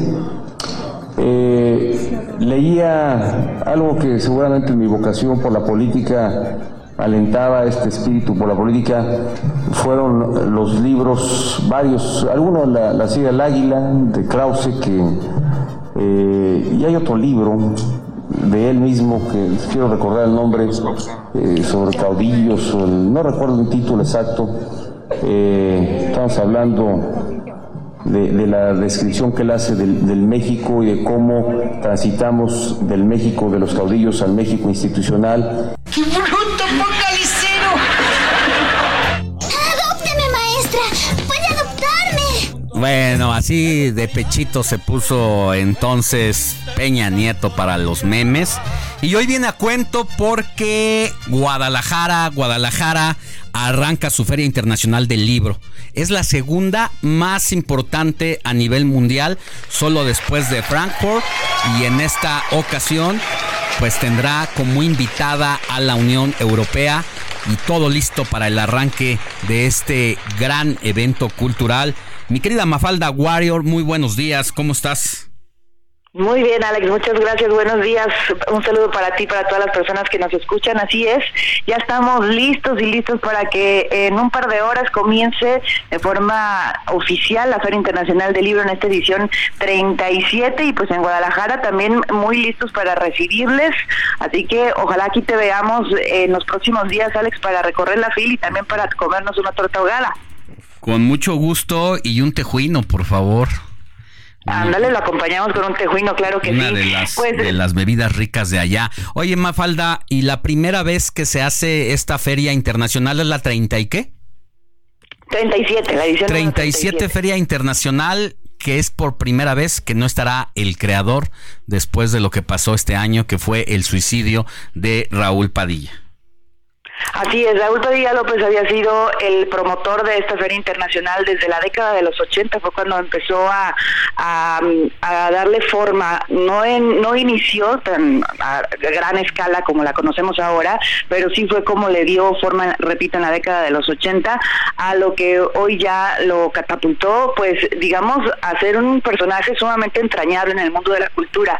Recientemente recibió varios eh, reconocimientos por esta labor de promotor cultural, uno de ellos fue el, Reina Sofía eh, por su gestión y bueno, pues repito, ha sido multi reconocido a nivel internacional por la creación no solamente de la Feria Internacional del Libro, también por ejemplo del Festival Internacional de Cine de Guadalajara, entre otros eh, datos. Pero como ya lo habíamos comentado a raíz de su suicidio, Alex, pues también fue un personaje con claroscuros porque estuvo inmiscuido en la política local y tenía un gran poder en este sentido. Esto le llevó también a tener pues adversarios políticos de toda la vida, entre ellos recientemente el gobernador del estado Enrique Alfaro, que el año pasado pues le organizó un boicot o intentó organizar un boicot. Fueron muchos los funcionarios que fueron a protestar afuera de la FIL para eh, pues no entendemos muy bien para qué porque no consiguieron ni siquiera suspenderla un solo día, pero pues ahí estuvieron. Hoy parece que el gobernador no estará ahí, o mejor dicho ya confirmó desde ayer que no va a estar en la inauguración aunque sí asistirá a algunos eventos, dijo para evitar tensiones. Y es que en este momento, aunque habían llegado a un eh, posible acuerdo después de la muerte de Raúl Padilla entre Enrique Alfaro y el rector Ricardo Villanueva, parece que sí hay una tensa calma por la negociación del presupuesto para la Universidad de Guadalajara y también esto repercute directamente en las intenciones políticas del rector Alex, que también aquí ya lo hemos comentado en otras ocasiones, todo parece indicar que está pensando todavía el eh, lanzarse como candidato de Morena y sus aliados, entre ellos el partido Hagamos que creó el propio Raúl Padilla, eh, dependiendo del presupuesto que se le otorgue. Hasta ahora lo que propuso el gobierno del estado no dejó contento a Ricardo Villanueva, pero todo puede cambiar en las negociaciones del Congreso del Estado que tienen como límite, como fecha límite, el próximo 15 de diciembre. Ricardo Villanueva tendría como fecha límite en enero para definirse si va o no por la alcaldía de Guadalajara, Alex. Sí. Eh, es interesante este tema de lo que tiene que ver la FIL, la Universidad de Guadalajara, que es la que lo organiza y bueno, pues el conjunto de temas políticos que la mueven, no se diga en este día especial en que los tres aspirantes a la presidencia de la República van a estar presentes allá en Guadalajara. Eh, entiendo que Claudia Sheinbaum estuvo de paso, estará de paso porque de ahí se mueve a Nayarit, pero en la FIL como tal se le verá a Xochil Gálvez y a Samuel García estar por ahí y vamos a ver qué, qué actividades son las que tienen y ojalá lleguen preparados con sus tres libros leídos. Yo creo que después de ese delay que ya nos presentaste, tú que nos trajiste la memoria de Peña Nieto, ya todos van muy bien preparados y si no, pues sería un error garrafal, sobre todo ahora que están ya eh, iniciando las precampañas. Así es. Pues te agradezco mucho, querida Mafalda, y nos escuchamos mañana si te parece. Por supuesto, con mucho gusto. Gracias, Alex. Un saludo para todos. Sigue a Alejandro Sánchez en Twitter. Arroba Alex Sánchez MX.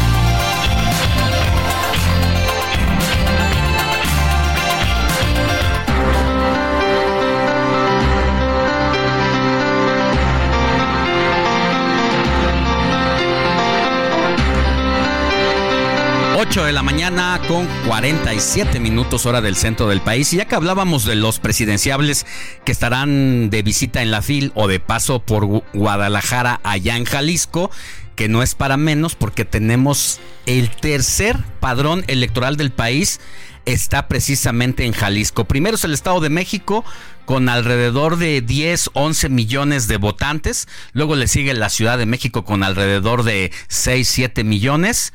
Y después está Guadalajara con alrededor de 5 mil, entre 5, 5 millones 200 mil eh, representantes en, las listas de eh, nominales del Instituto Nacional Electoral. Por eso la importancia de quienes van prácticamente a la casa del voto o a intentar convencer a los electores de que voten por tal o cuál representante que pocas propuestas se conocen ahorita, simplemente no hay propuestas, más bien es el conocimiento público de que eh, sepan quiénes son quienes aspiran a llegar el poder, al poder, algo así como su historia de vida o logros que hayan tenido en otras administraciones, si es que ya fueron diputados, ya fueron senadores. Pero ayer llamó muchísimo la atención la reunión que tuvo el PAN y donde estuvo Xochil Gálvez.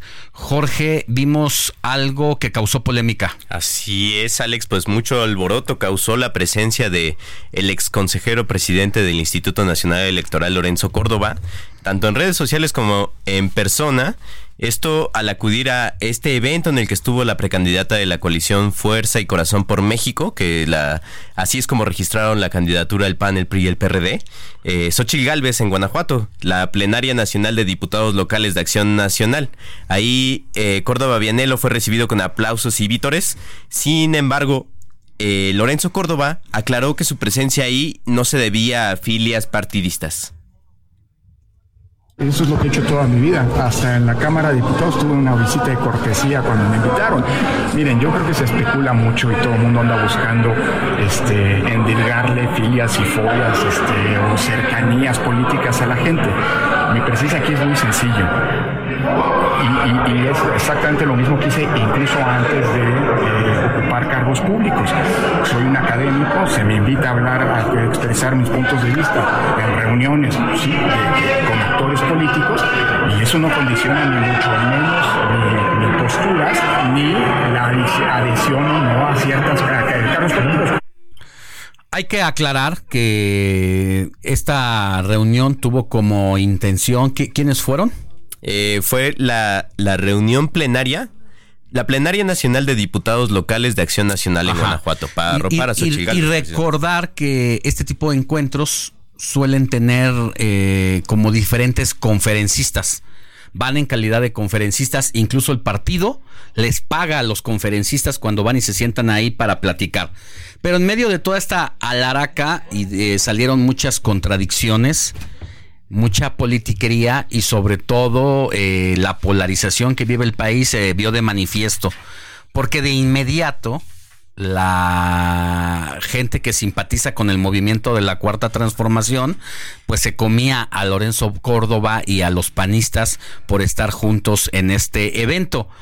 Y uno dice, ¿y por qué no ponen el grito en el cielo cuando se nomina a tres aspirantas? Aspirantes a la Suprema Corte de Justicia de la Nación que tienen militancia morenista o al ministro saliente que antes de renunciar y de que le aceptaran la renuncia, ya estaba con la candidata o precandidata presidencial de Morena. Es decir, muchas contradicciones de todas partes. Estamos en un país polarizado.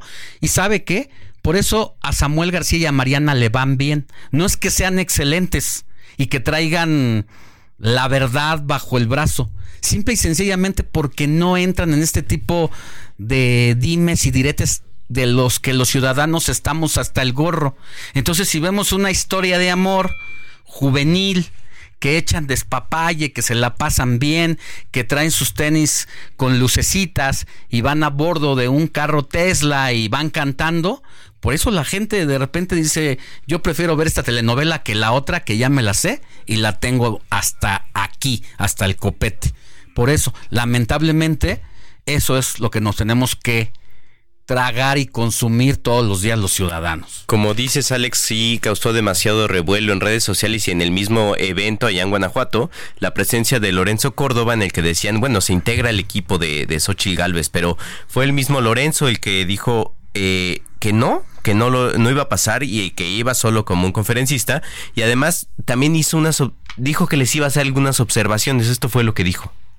Hoy me invitan como académico a exponer mi punto de vista sobre el proceso electoral y aquí estoy. Entre otras cosas les voy a decir que una de mis preocupaciones es cómo las dos principales fuerzas políticas, es decir, la coalición gubernamental y la coalición opositora más relevante, han pues, vulnerado o simulado el cumplimiento de las reglas, eh, eh, adelantando algo que no le conviene al proceso electoral, los actos de proselitismo adelantando los actos de proselitismo que sí, por supuesto que los hemos visto y no solo la coalición gobernante y la opositora, también la misma comisión de quejas y, denuncias del INE ah, hizo esta observación a Samuel García para que deje de referirse a sus adversarios políticos y que se centre solo en su mensaje, cosa que no ha obedecido.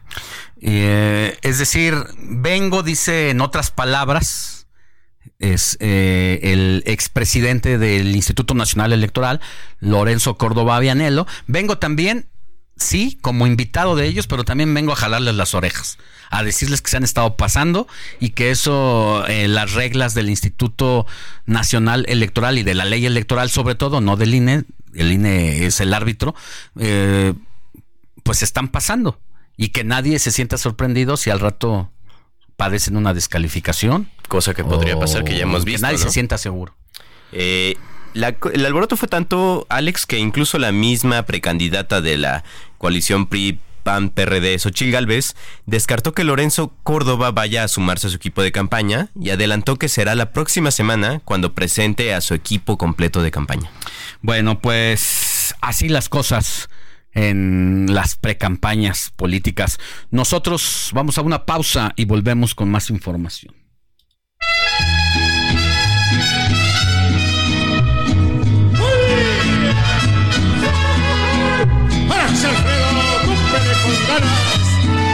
No te rajes, Guanajuato.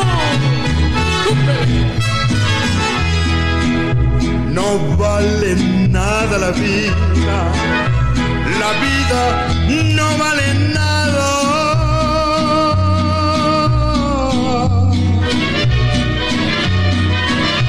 Comienza.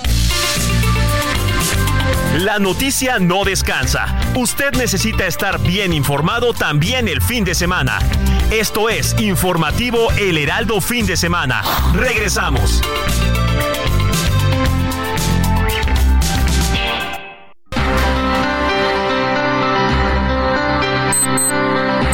9 de la mañana con 3 minutos hora del centro del país. Vamos con Moni Reyes, quien nos tiene mensajes de la audiencia, que nos escribe al 55 91 63 51 19. Perfecto, bueno, pues rápidamente les decimos que nos están saludando desde Tlaquepaque, Jalisco. Muy buenos días, qué bien se escucha Heraldo fin de semana.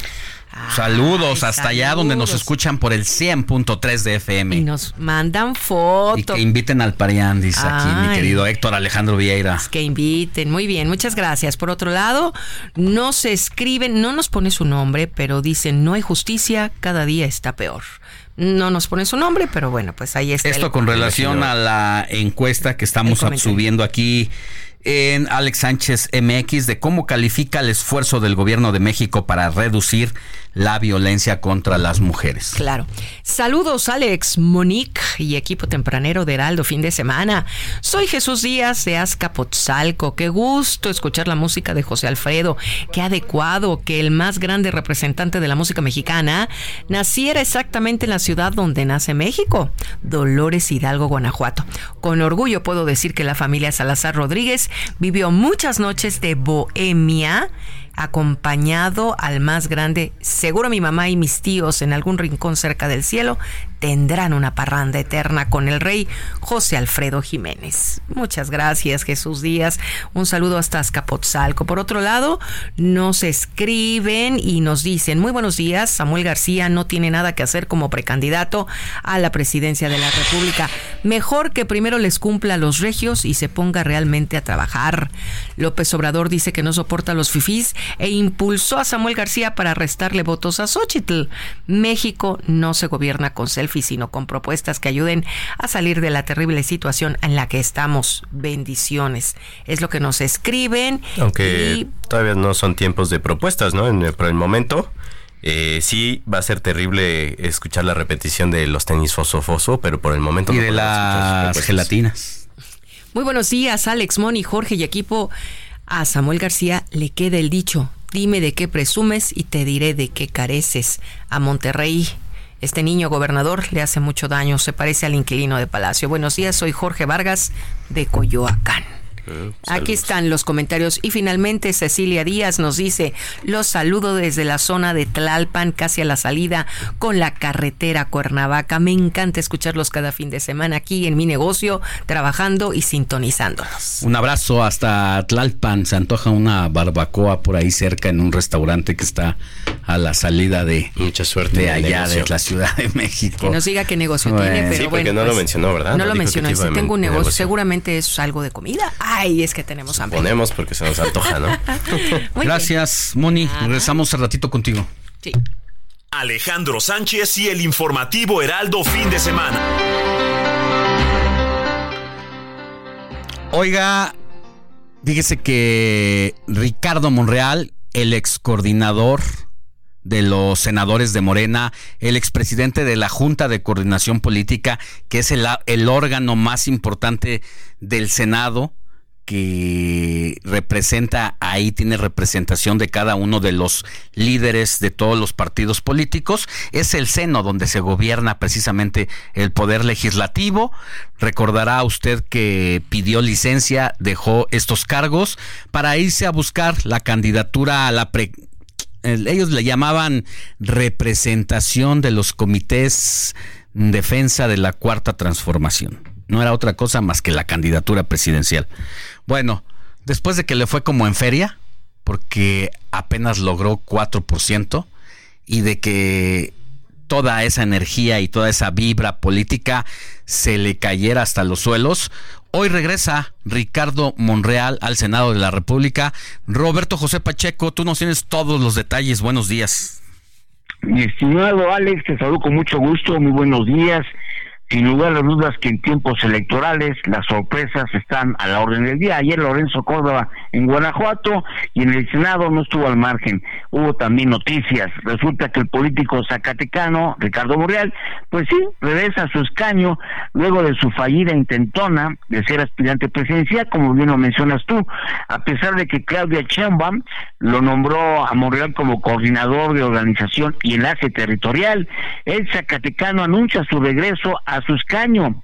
Ayer reapareció en, el, en escena allí en la Cámara Alta y en una breve entrevista dice que va a compaginar ambas actividades, pero dice que lo primero es regresar al Senado como un legislador más, se suma como un legislador más al tiempo, ¿no? Por lo pronto dice, yo regreso a título personal. Escuchamos parte de lo que dijo Alex. Y de manera prioritaria me dedicaré al Senado, a la tarea legislativa y de acuerdo con la ley a las tareas que me asigne el movimiento al que pertenezco. Es lo que dice Ricardo Monreal, pero esa noticia sí fue recibida bien por senadores de Morena, que es el único que no le agradó la, el regreso de Monreal es precisamente el senador Alejandro Rojas Díaz Durán, quien fungía hasta hace unas horas como suplente de Monreal.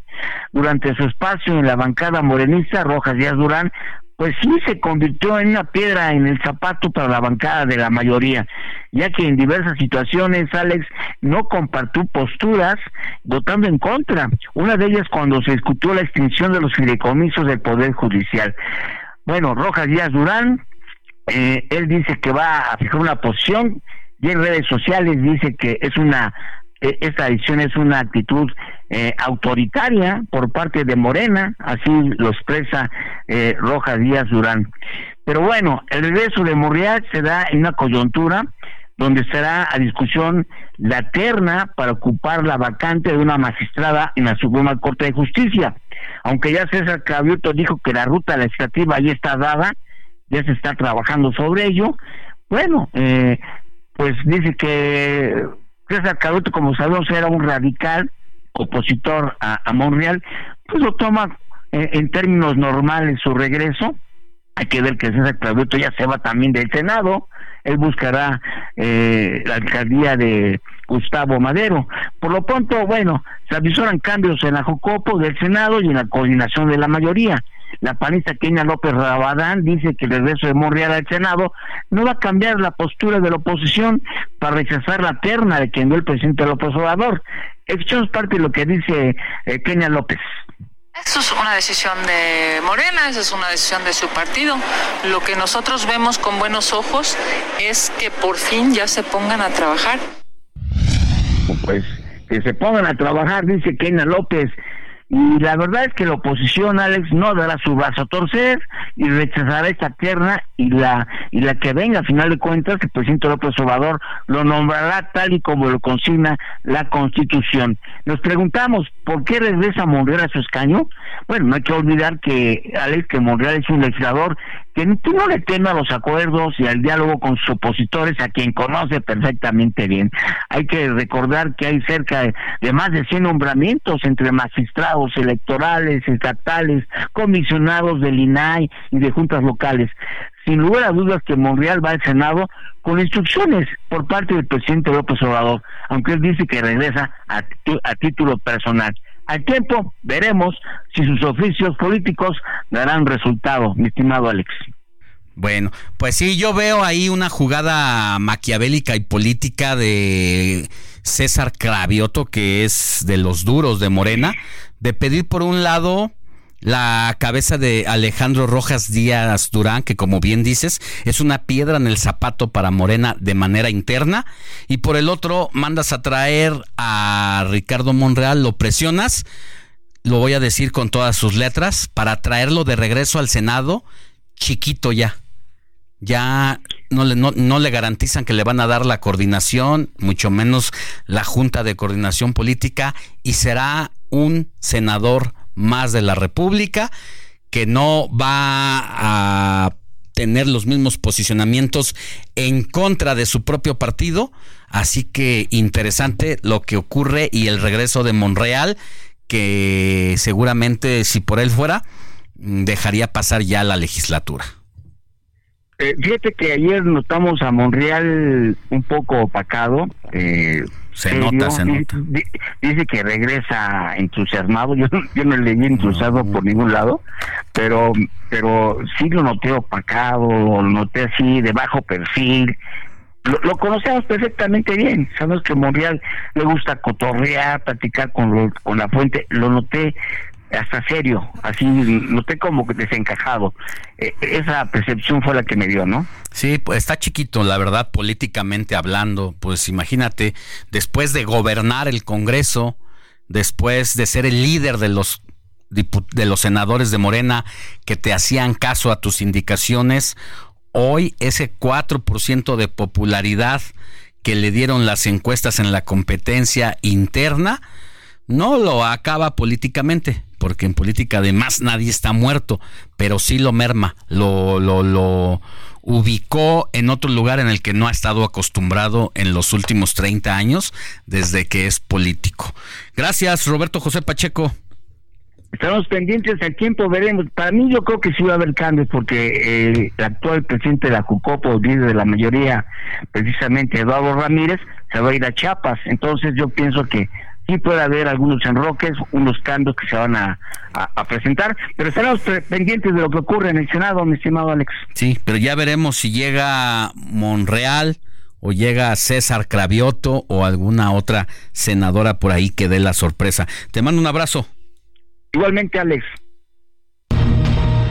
Entrevista, informativo fin de semana.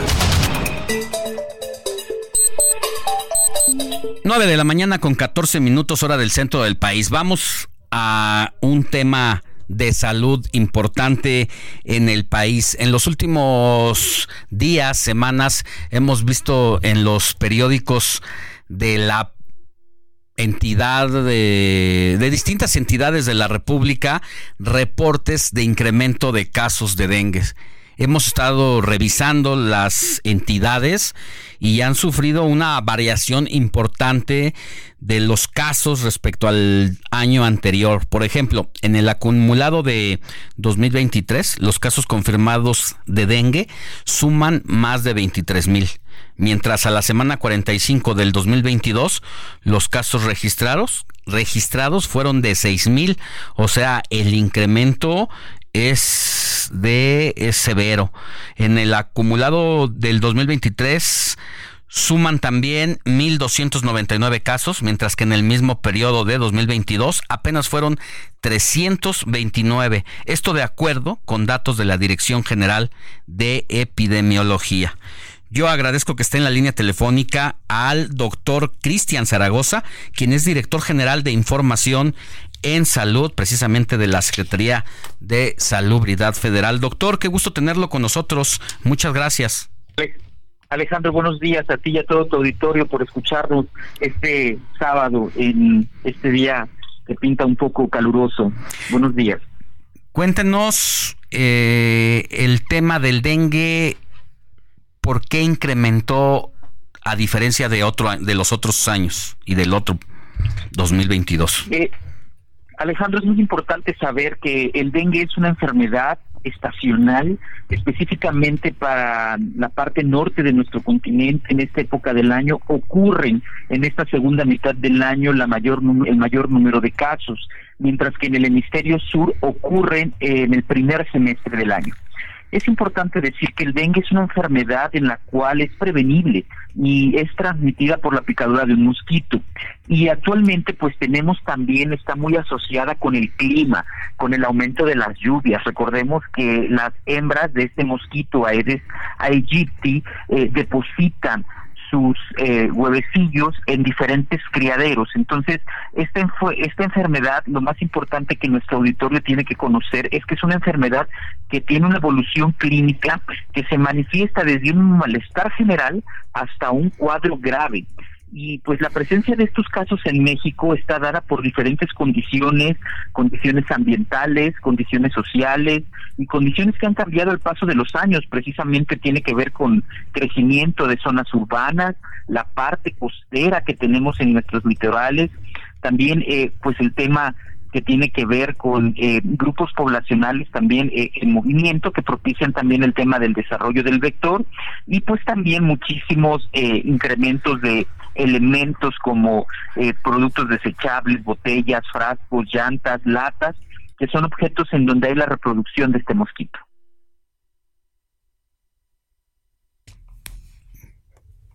Lo, lo de, eh, ¿Estamos escuchando al doctor? No, eh, dejamos de escuchar al doctor Cristian Zaragoza, director general de Información de la Salud. Nos estaba hablando sobre el incremento de casos de dengue en el país. Antes que nada nos dijo que es una enfermedad estacional que se da al norte del país. Doctor, ya lo ah, escuchamos, habíamos perdido contacto con usted. ¿Allí me escuchan mejor? Sí, gracias. Yo, yo los escucho perfecto. Perfecto, doctor. Sí, cuéntenos. Entonces, como te decía, es muy importante el conocer cuál es la dinámica de esta, esta enfermedad, la importancia del crecimiento de estas zonas urbanas, costeras, el desarrollo del tema de zonas industriales y sobre todo el incremento de artículos que, que pueden ser potenciales criaderos como botellas, frascos, llantas, latas, que son donde se reproduce el mosquito. Estas enfermedades, pues, eh, es muy importante porque gracias a esta picadura de este vector eh, que están infectados es como se hace la transmisión. El caso o los casos, el incremento, el número en porcentaje es eh, de verdad, de verdad muy grande en cuanto a lo que ocurrió eh, años anteriores. Tenemos eh, a, con corte a la semana epidemiológica 46, tenemos 45 mil, cerca de 46 mil casos confirmados estos casos están concentrados en entidades federativas como Yucatán, Veracruz, Quintana Roo, Morelos y Puebla. Estas entidades concentran eh, cerca del 66% de estos casos.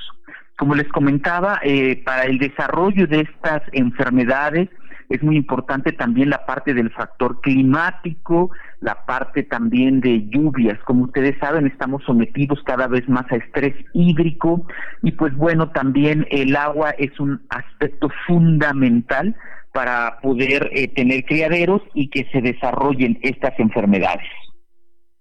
¿Cuáles son entonces las recomendaciones que se hacen a la población? No tener mucha gente luego en las comunidades eh, tienen botes con agua, llantas donde se guarda el agua porque llovió, eh, la maleza un poco crecida, eh, entre otras recomendaciones que le dice a la audiencia para que no se propague esta pues esta este, este criadero de, mosquitos, los, los huevecillos que andan por ahí.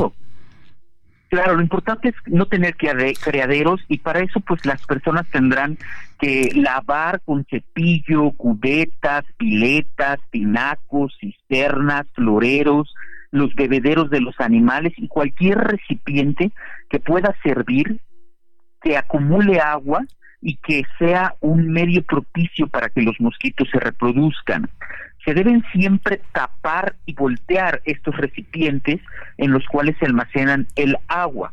Esto también es, acabamos de pasar y por eso también la Secretaría de Salud Federal hizo muchísimo énfasis y recomendaciones en visitar lugares, por ejemplo, como los panteones, en donde tenemos el acúmulo de estos potenciales criaderos.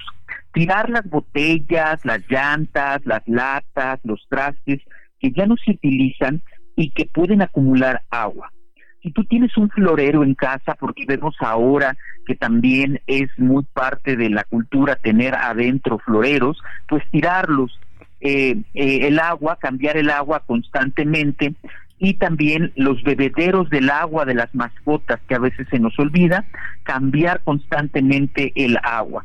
Y pues barrer y mantener en orden todos los espacios dentro de la casa y de las viviendas, ¿no?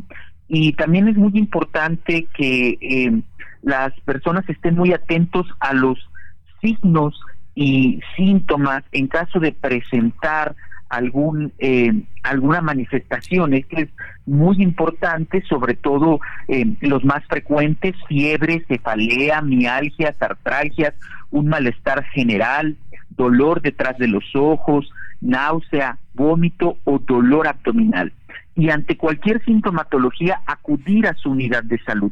Esto es muy importante y pues bueno, las recomendaciones de mantener siempre la hidratación son fundamentales. Eh, doctor Zaragoza, lo saluda Jorge Rodríguez, jefe de información de este informativo. Eh, una pregunta. Sé que a ustedes no les toca esta parte, pero ¿será posible que tal vez haya las campañas que se hacen regularmente de fumigación para acabar con el, el mosquito, que es el vector transmisor de esta enfermedad? ¿Sabe usted si se están haciendo en la misma medida?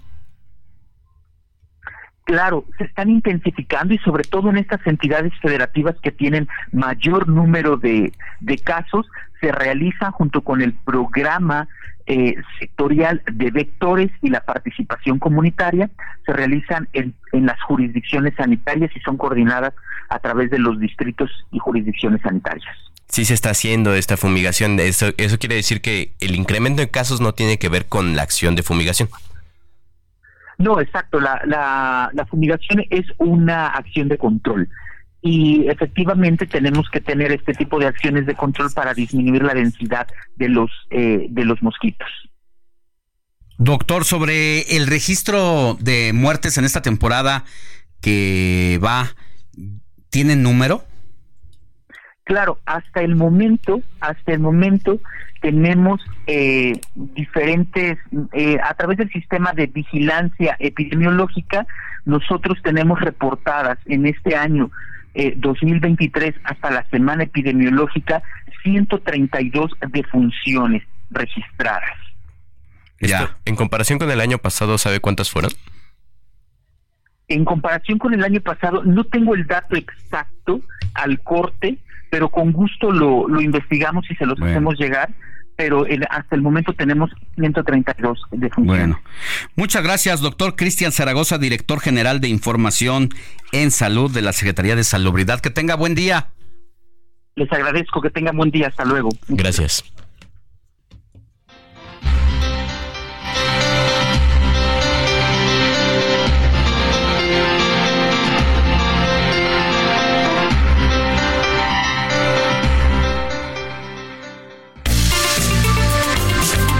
La noticia no descansa. Usted necesita estar bien informado también el fin de semana.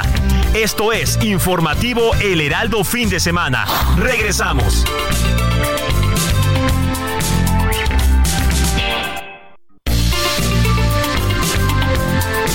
Siga en sintonía con la noticia. Alejandro Sánchez y el informativo Heraldo Fin de Semana. Continuamos.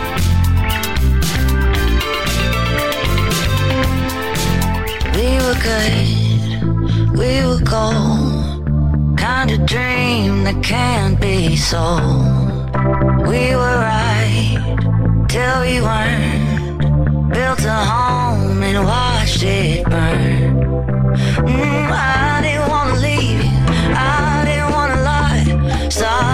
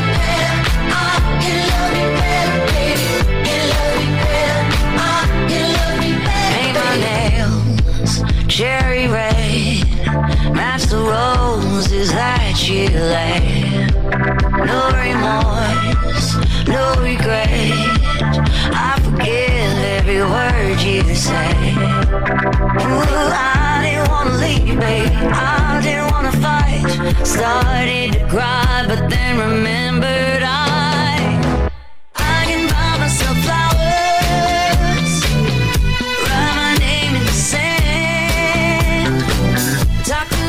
9 de la mañana con 32 minutos, hora del centro del país. Estamos en el informativo de fin de semana y entramos así en la última parte de las efemérides musicales con Héctor Alejandro Vieira, quien se puso romántico y cachondo. ¿Qué tal, mi querido Alex? Y aparte moderno, porque esta es una de las canciones del año justamente.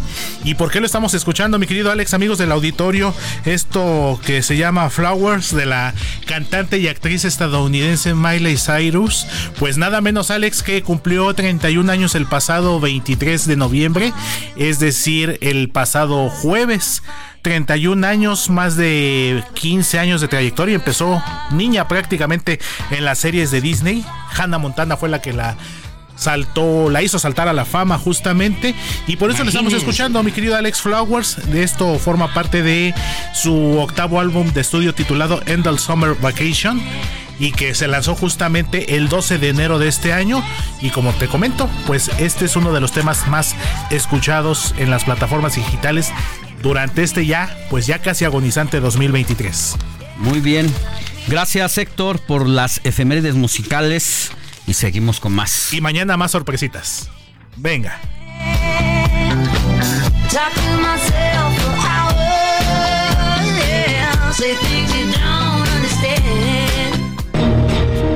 Entrevista. Informativo fin de semana.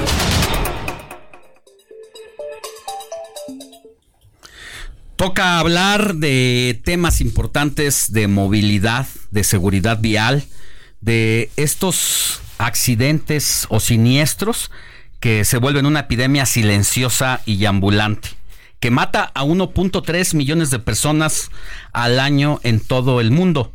3.700 personas diariamente pierden la vida por esta causa. Y creo que cada vez hay más elementos que de manera imprudencial detonan en que las cifras se incrementen. Recientemente me tocó ver un accidente fuerte. Yo iba en un Uber, a un costado un coche se había parado junto con el Uber en el que yo me movía porque estaba el semáforo en rojo. Cuando de pronto llegó una señora con todo y se estampó con el coche que estaba al lado. ¿Por qué? Porque iba en el WhatsApp. Eh, así, pues es como se dan las principales tragedias. Yo por eso agradezco que esté aquí con nosotros a un par de expertos. Jaime Bringas, cofundador y consejero de seguridad vial de AMAFA. Correcto. Muchas gracias, Gracias, Jaime. Y también a Jorge Jacobo Díez, CEO CEPA Mobility México. Querido Jorge, qué gusto tenerte aquí también. Muchas gracias Alejandro, gracias por el espacio. Cuéntenos sobre esta situación, las causas de los accidentes, si les gusta empezar por ahí. Gracias Alex y agradecer obviamente el tiempo para hablar de este tema que muchas veces no lo hablamos porque no es un tema de mesa, pero creo que debería ser un tema de mesa, Alex, un tema de, de cómo esta, esta experiencia que nos cuentas, cómo te impactó haberla, a- a- a- no fuiste involucrado, pero te impacta. Te impacta y pudiste haber sido tú, o pudo haber Sí, sido alguien sí, familiar, o pudo haber sido Y alguien. por fortuna no quedó más que en el catastro del vehículo. Claro. Pero la señora estaba que se desmayaba del. Vas en tu WhatsApp, vas echando cotorreo Sí, sí. y de repente el golpe, imagínate, no es para menos, pero pudiste haber muerto o pudiste haber matado a alguien. Y pudiste haber lesionado. Porque obviamente ahorita hablabas Yo de creo números. que lesiones hubo, porque seguramente el collarín y todas estas lesiones. Y, pero- y puede ser que todavía te- tengas una lesión permanente. Pero Sí. eh, son datos que, que te llevan a hacer conciencia de que no te gustaría que le pasara a tu familia, no te gusta que te pase a ti, etcétera.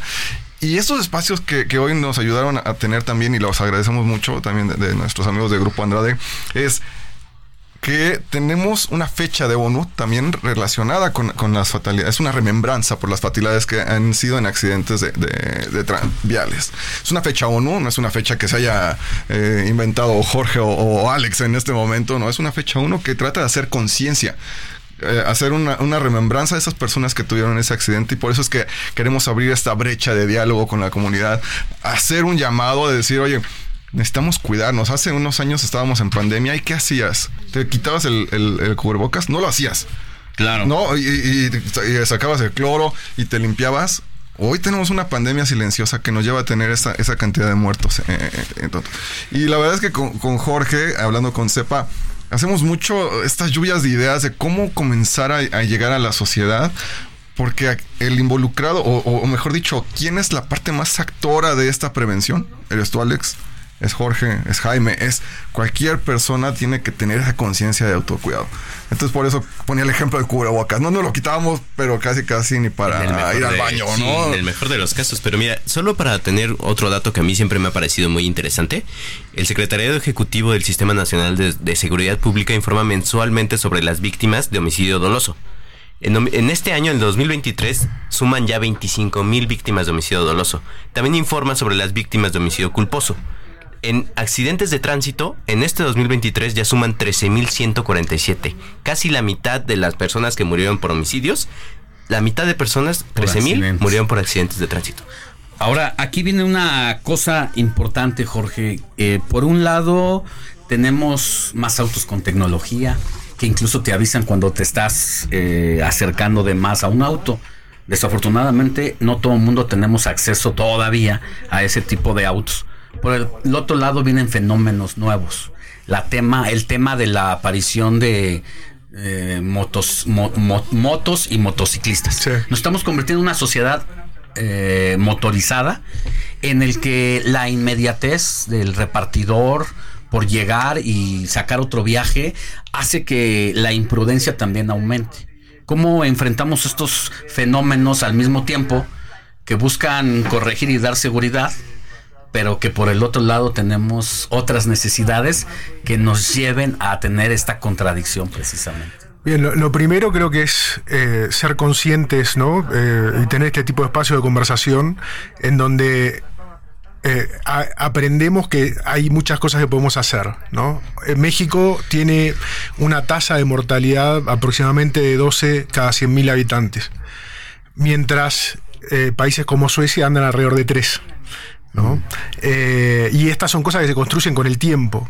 Y todos, desde nuestro lugar, podemos eh, tomar mejores decisiones que eh, en el ejemplo que tú ponías, por ejemplo, no estar mirando el WhatsApp, pero también desde el diseño de los modelos de, seguridad vial de las ciudades y de los países de alguna manera moldeamos los comportamientos de las personas. ¿no? Eh, aquí eh, hay muchísimo trabajo que tenemos que hacer eh, desde la emisión de licencias de tránsito, desde...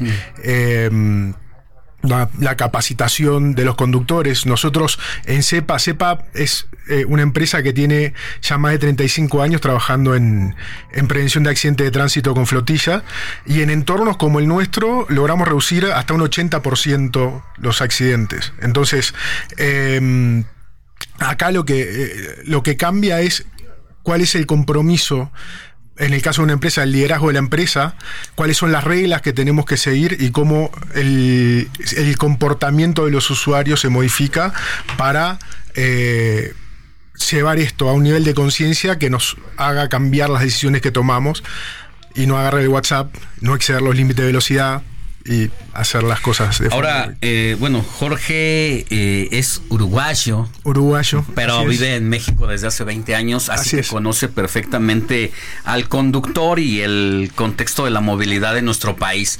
Yo les quiero preguntar, eh, suele ocurrir que cuando uno como chilango o que habitante de la Ciudad de México vas a alguna entidad diferente, y te una de las cosas que primero te juzgan es cómo manejamos los chilangos. Tiene que ver con la cultura, sí cambia por zona, por estado, y esto a qué se debe. O sea, entiendo que parte de, de la premura de lo que caracteriza a los chilangos, pues debe ser una ciudad inmensa, de que sales de tu casa, abres el portón y antes de que incursiones a la avenida ya te están mentando la madre porque te quieres precisamente tomar el camino. Esto es lo que nos vuelve un poco diferentes en la manera de, de manejar y cómo lidiar con eso y con la prevención. Claro, yo creo que sí es una cuestión geográfica. Eh, no es lo mismo tu entorno, digamos, que tiene. no, al salir de tu casa no tienes a alguien que te esté presionando y tomas todo. Te puedes bajar y cerrar tu portón. Y aquí es. No te puedes bajar porque o te- se te llevan tu coche o no entras a la avenida, ¿no? Entonces sí creo que es una cuestión geográfica. Cada una de, la- de las geografías de cómo está diseñada la salida de tu casa también, ¿no? Eh, hay muchas veces que aquí para salir es, eh, no sale- ya sales en segunda, de, ¿no? De tu garage ya vas en segunda porque si no, no sales. Así sí creo que es eh, una parte eh, geográfica. Obviamente sí tiene que ver mucho tu, tu, tu comportamiento, ¿no? Hay una, hay una parte que es cómo, es cómo eres detrás del volante, también es cómo eres en tu día a día, ¿no?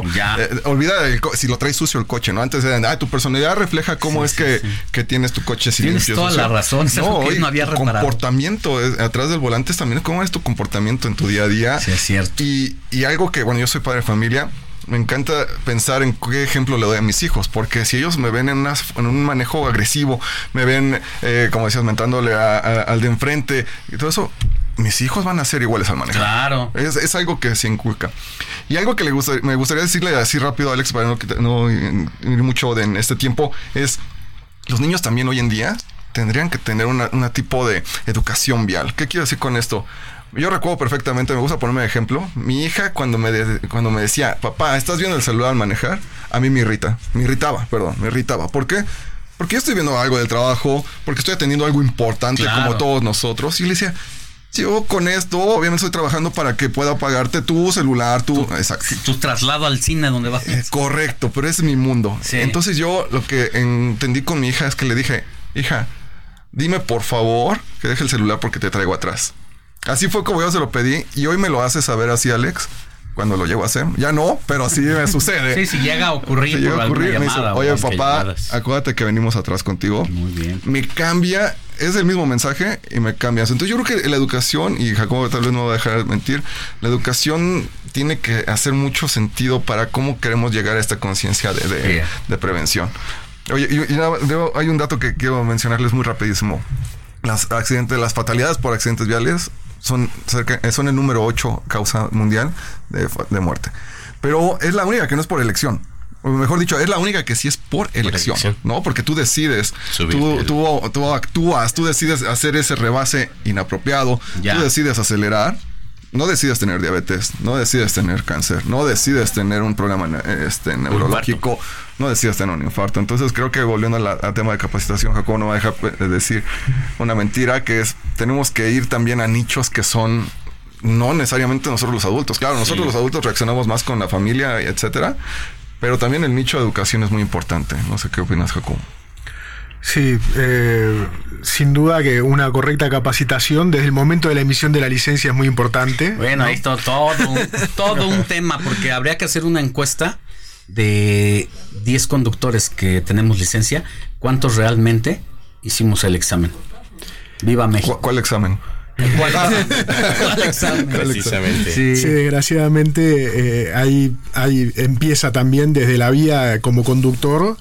eh, no necesariamente tenemos las aptitudes ni los conocimientos, ¿no? Y los impactos eh, aquí en México de un curso de, conducción preventiva en, los entornos en los que trabajamos nosotros son de el 30 al 60% de reducción en, los accidentes en, en- en un grupo de conductores.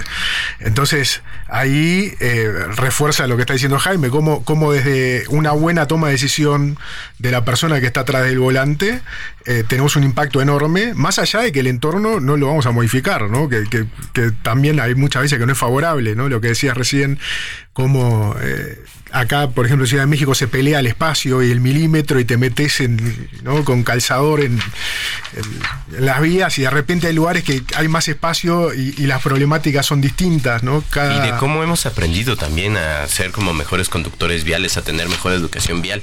Por ejemplo, yo recuerdo que cuando era niño en la Ciudad de México no usábamos el cinturón de seguridad. Totalmente. No lo usábamos porque no había ninguna sanción. Correcto. No pasaba, re- rebasaba, todos rebasaban el límite de velocidad porque no había ninguna sanción.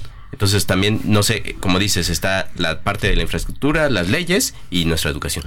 Sí, yo creo que hay, hay un tema de sanciones que es muy importante y que moldea a todo el mundo, te hace cuadrar. Sí, la, la gobernanza. Pero por suerte también hoy existe una mayor conciencia de esto, ¿no? Eh, cuando, yo ahora hace 20 años, cuando empezamos a trabajar con, con, temas de prevención y llevamos a las empresas, esto era algo completamente novedoso y nadie sabía de qué estábamos hablando, ¿no?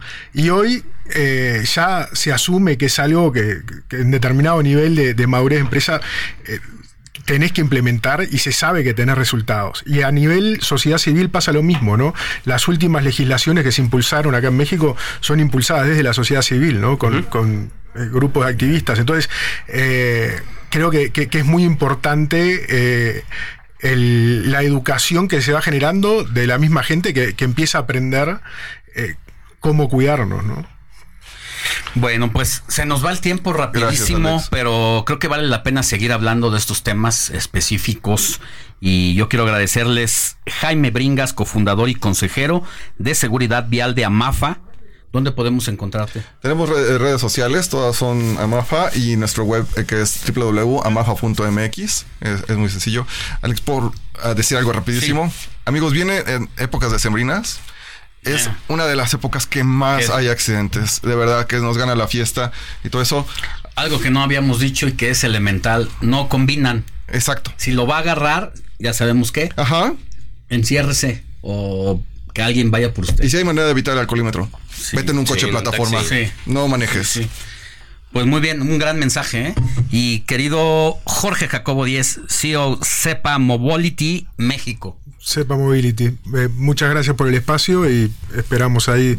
Eh, nos pueden también buscar en nuestras páginas de internet de sepamobilitymexico.com y redes sociales y siempre tratando de contribuir a que reduzcamos y alcanzar los objetivos de desarrollo sostenible de Naciones Unidas de bajar a la mitad las muertes Así y lesionados. Ese es el objetivo. Eso es. Muchas gracias por haber venido. Gracias, gracias a ustedes, gracias Buenos por el tiempo. Días. Gracias, Alex. Seguimos con más información y es momento de ir al análisis con don Carlos Salomón. Adelante, Carlos, buenos días. Alejandro, ¿sabías que la humanidad no se explica sin la migración? El mundo ha sido migrante y lo seguirá siendo. Pero la migración de hoy es muy diferente. Antes migraban los pueblos enteros, hoy migran los pobres, los sin trabajo, y ahora migran adultos acompañados de niños, y en ocasiones los niños solos, y no terminan de aprender a andar cuando ya se encuentran en brechas oscuras y con los riesgos que ello conlleva. Vivimos en sociedades desiguales, unas muy cerca de las otras, y esa desigualdad es terrible y abrumadora, y es increíble el nivel de migración que causa. La educación en los pueblos no es garantía de vivir bien, y hoy caminan y navegan los africanos y los latinos y todas las razas. El empleo es lo que los mueve y aterrizan en sociedades llenas de lujo y ellos mirando detrás del aparador. En sus pueblos de origen imaginan la riqueza y cuando migran y la tienen enfrente y es inalcanzable, es un doble dolor. Después de la revolución industrial, el mundo se divide entre obreros y burguesía. Luego surgieron las clases medias como producto de mitigar las diferencias sociales. Entre otras cosas, hoy los migrantes son la nueva clase obrera. En Estados Unidos y Europa, los nacidos ahí no realizan los trabajos que desarrollan los migrantes. El trabajo duro, difícil, lleno de sudor y lágrimas, lo hacen los migrantes que son discriminados y explotados. La migración solo se acabará cuando en todos los pueblos del mundo existan escuelas, fábricas, hospitales, entretenimiento. Solo eso detendrá la migración por hambre y desempleo. Solo eso evitará que miles de niños crucen desiertos, pantanos y ríos en busca de un pedazo de pan y con las familias fracturadas. Si queremos un mundo menos desigual, empecemos por construir en el origen lo que hoy les hace falta. Si no queremos ver más barcazas en el Mediterráneo y caravanas atravesando México, Alejandro, ¿sabías que vamos tarde en la recuperación de la dignidad de millones de personas que ni mares ni muros los detendrán?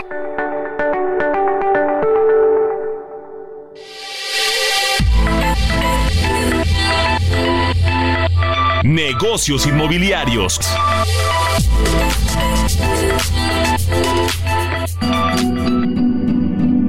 Oiga, y como todos los fines de semana, nuestros colaboradores y expertos en bienes raíces nos asesoran sobre cómo hacer de nuestra casa o nuestro bien inmueble la mejor de nuestras inversiones. Y en esta ocasión nos van a decir cuáles son las oportunidades de inversión, nada más y nada menos que en Bacalar Quintana Roo. Agradezco que estés en la línea telefónica, querido Eduardo Aguilera, socio fundador de Vive de las Rentas. ¿Dónde dejaste a Luis?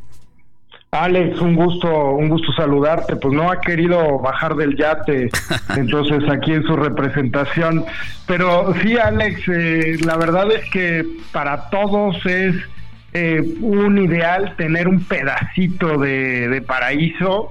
Eh, y pues hay lugares maravillosos en, en, México y en todos los países del mundo. Sin embargo, no es lo mismo invertir en un lugar apartado y que no tenga infraestructura, a un lugar que esté comunicado, eh, donde las personas puedan llegar fácilmente, donde está creciendo una serie de factores que asegura que tu inversión gane mucha plusvalía. Y es el momento, como todos saben, que está ocurriendo en toda Riviera Maya. Y en la colita de la Riviera está este paraíso que es Bacalar, la laguna de los de los siete colores, es un pueblo mágico ya, muy consolidado, con hoteles boutique, ecológicos, con restaurantes de, con chefs de, de, altura. La verdad es que es un lugar muy lindo y la laguna, pues es una laguna con toda la historia, desde los mayas, el lugar sagrado, eh, el lugar de refugio de piratas, y, demás. Tiene historias y es un lugar maravilloso, pero está eh, hablando de infraestructura, en este momento a punto de generar un gran salto de ganancia de capital. porque Pues es gracias a la inauguración del tren Maya, hay una estación que se puso dentro de todo este circuito y que se inaugurará muy pronto eh, del tren Maya en Bacalar y como saben va a comunicar toda la parte turística de la península. Bueno, bueno, eh, va, perdón, Alex. Perdóname, te escucho, es que tuvimos aquí un problemita técnico, pero te estoy escuchando ya. Ah, no te preocupes. No, o sea, no saliste del aire, solo fue mi, mi micrófono, pues. Ah, Adelante.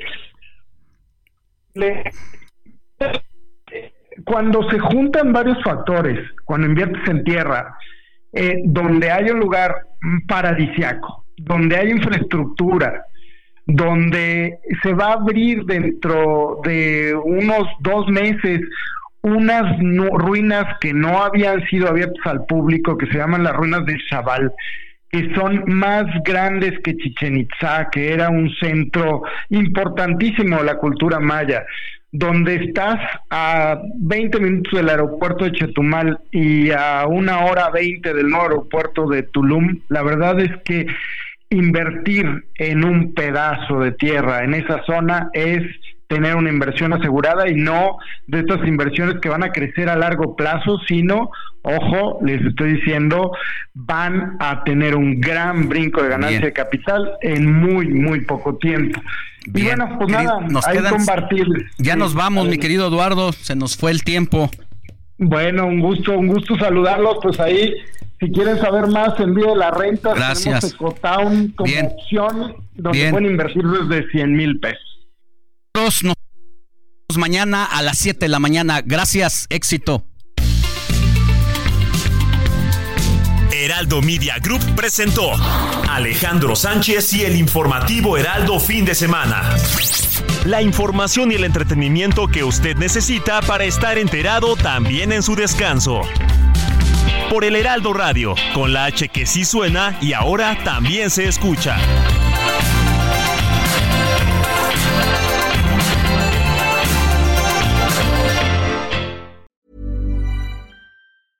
Hey, it's Paige DeSorbo from Giggly Squad. High quality fashion without the price tag. Say hello to Quince.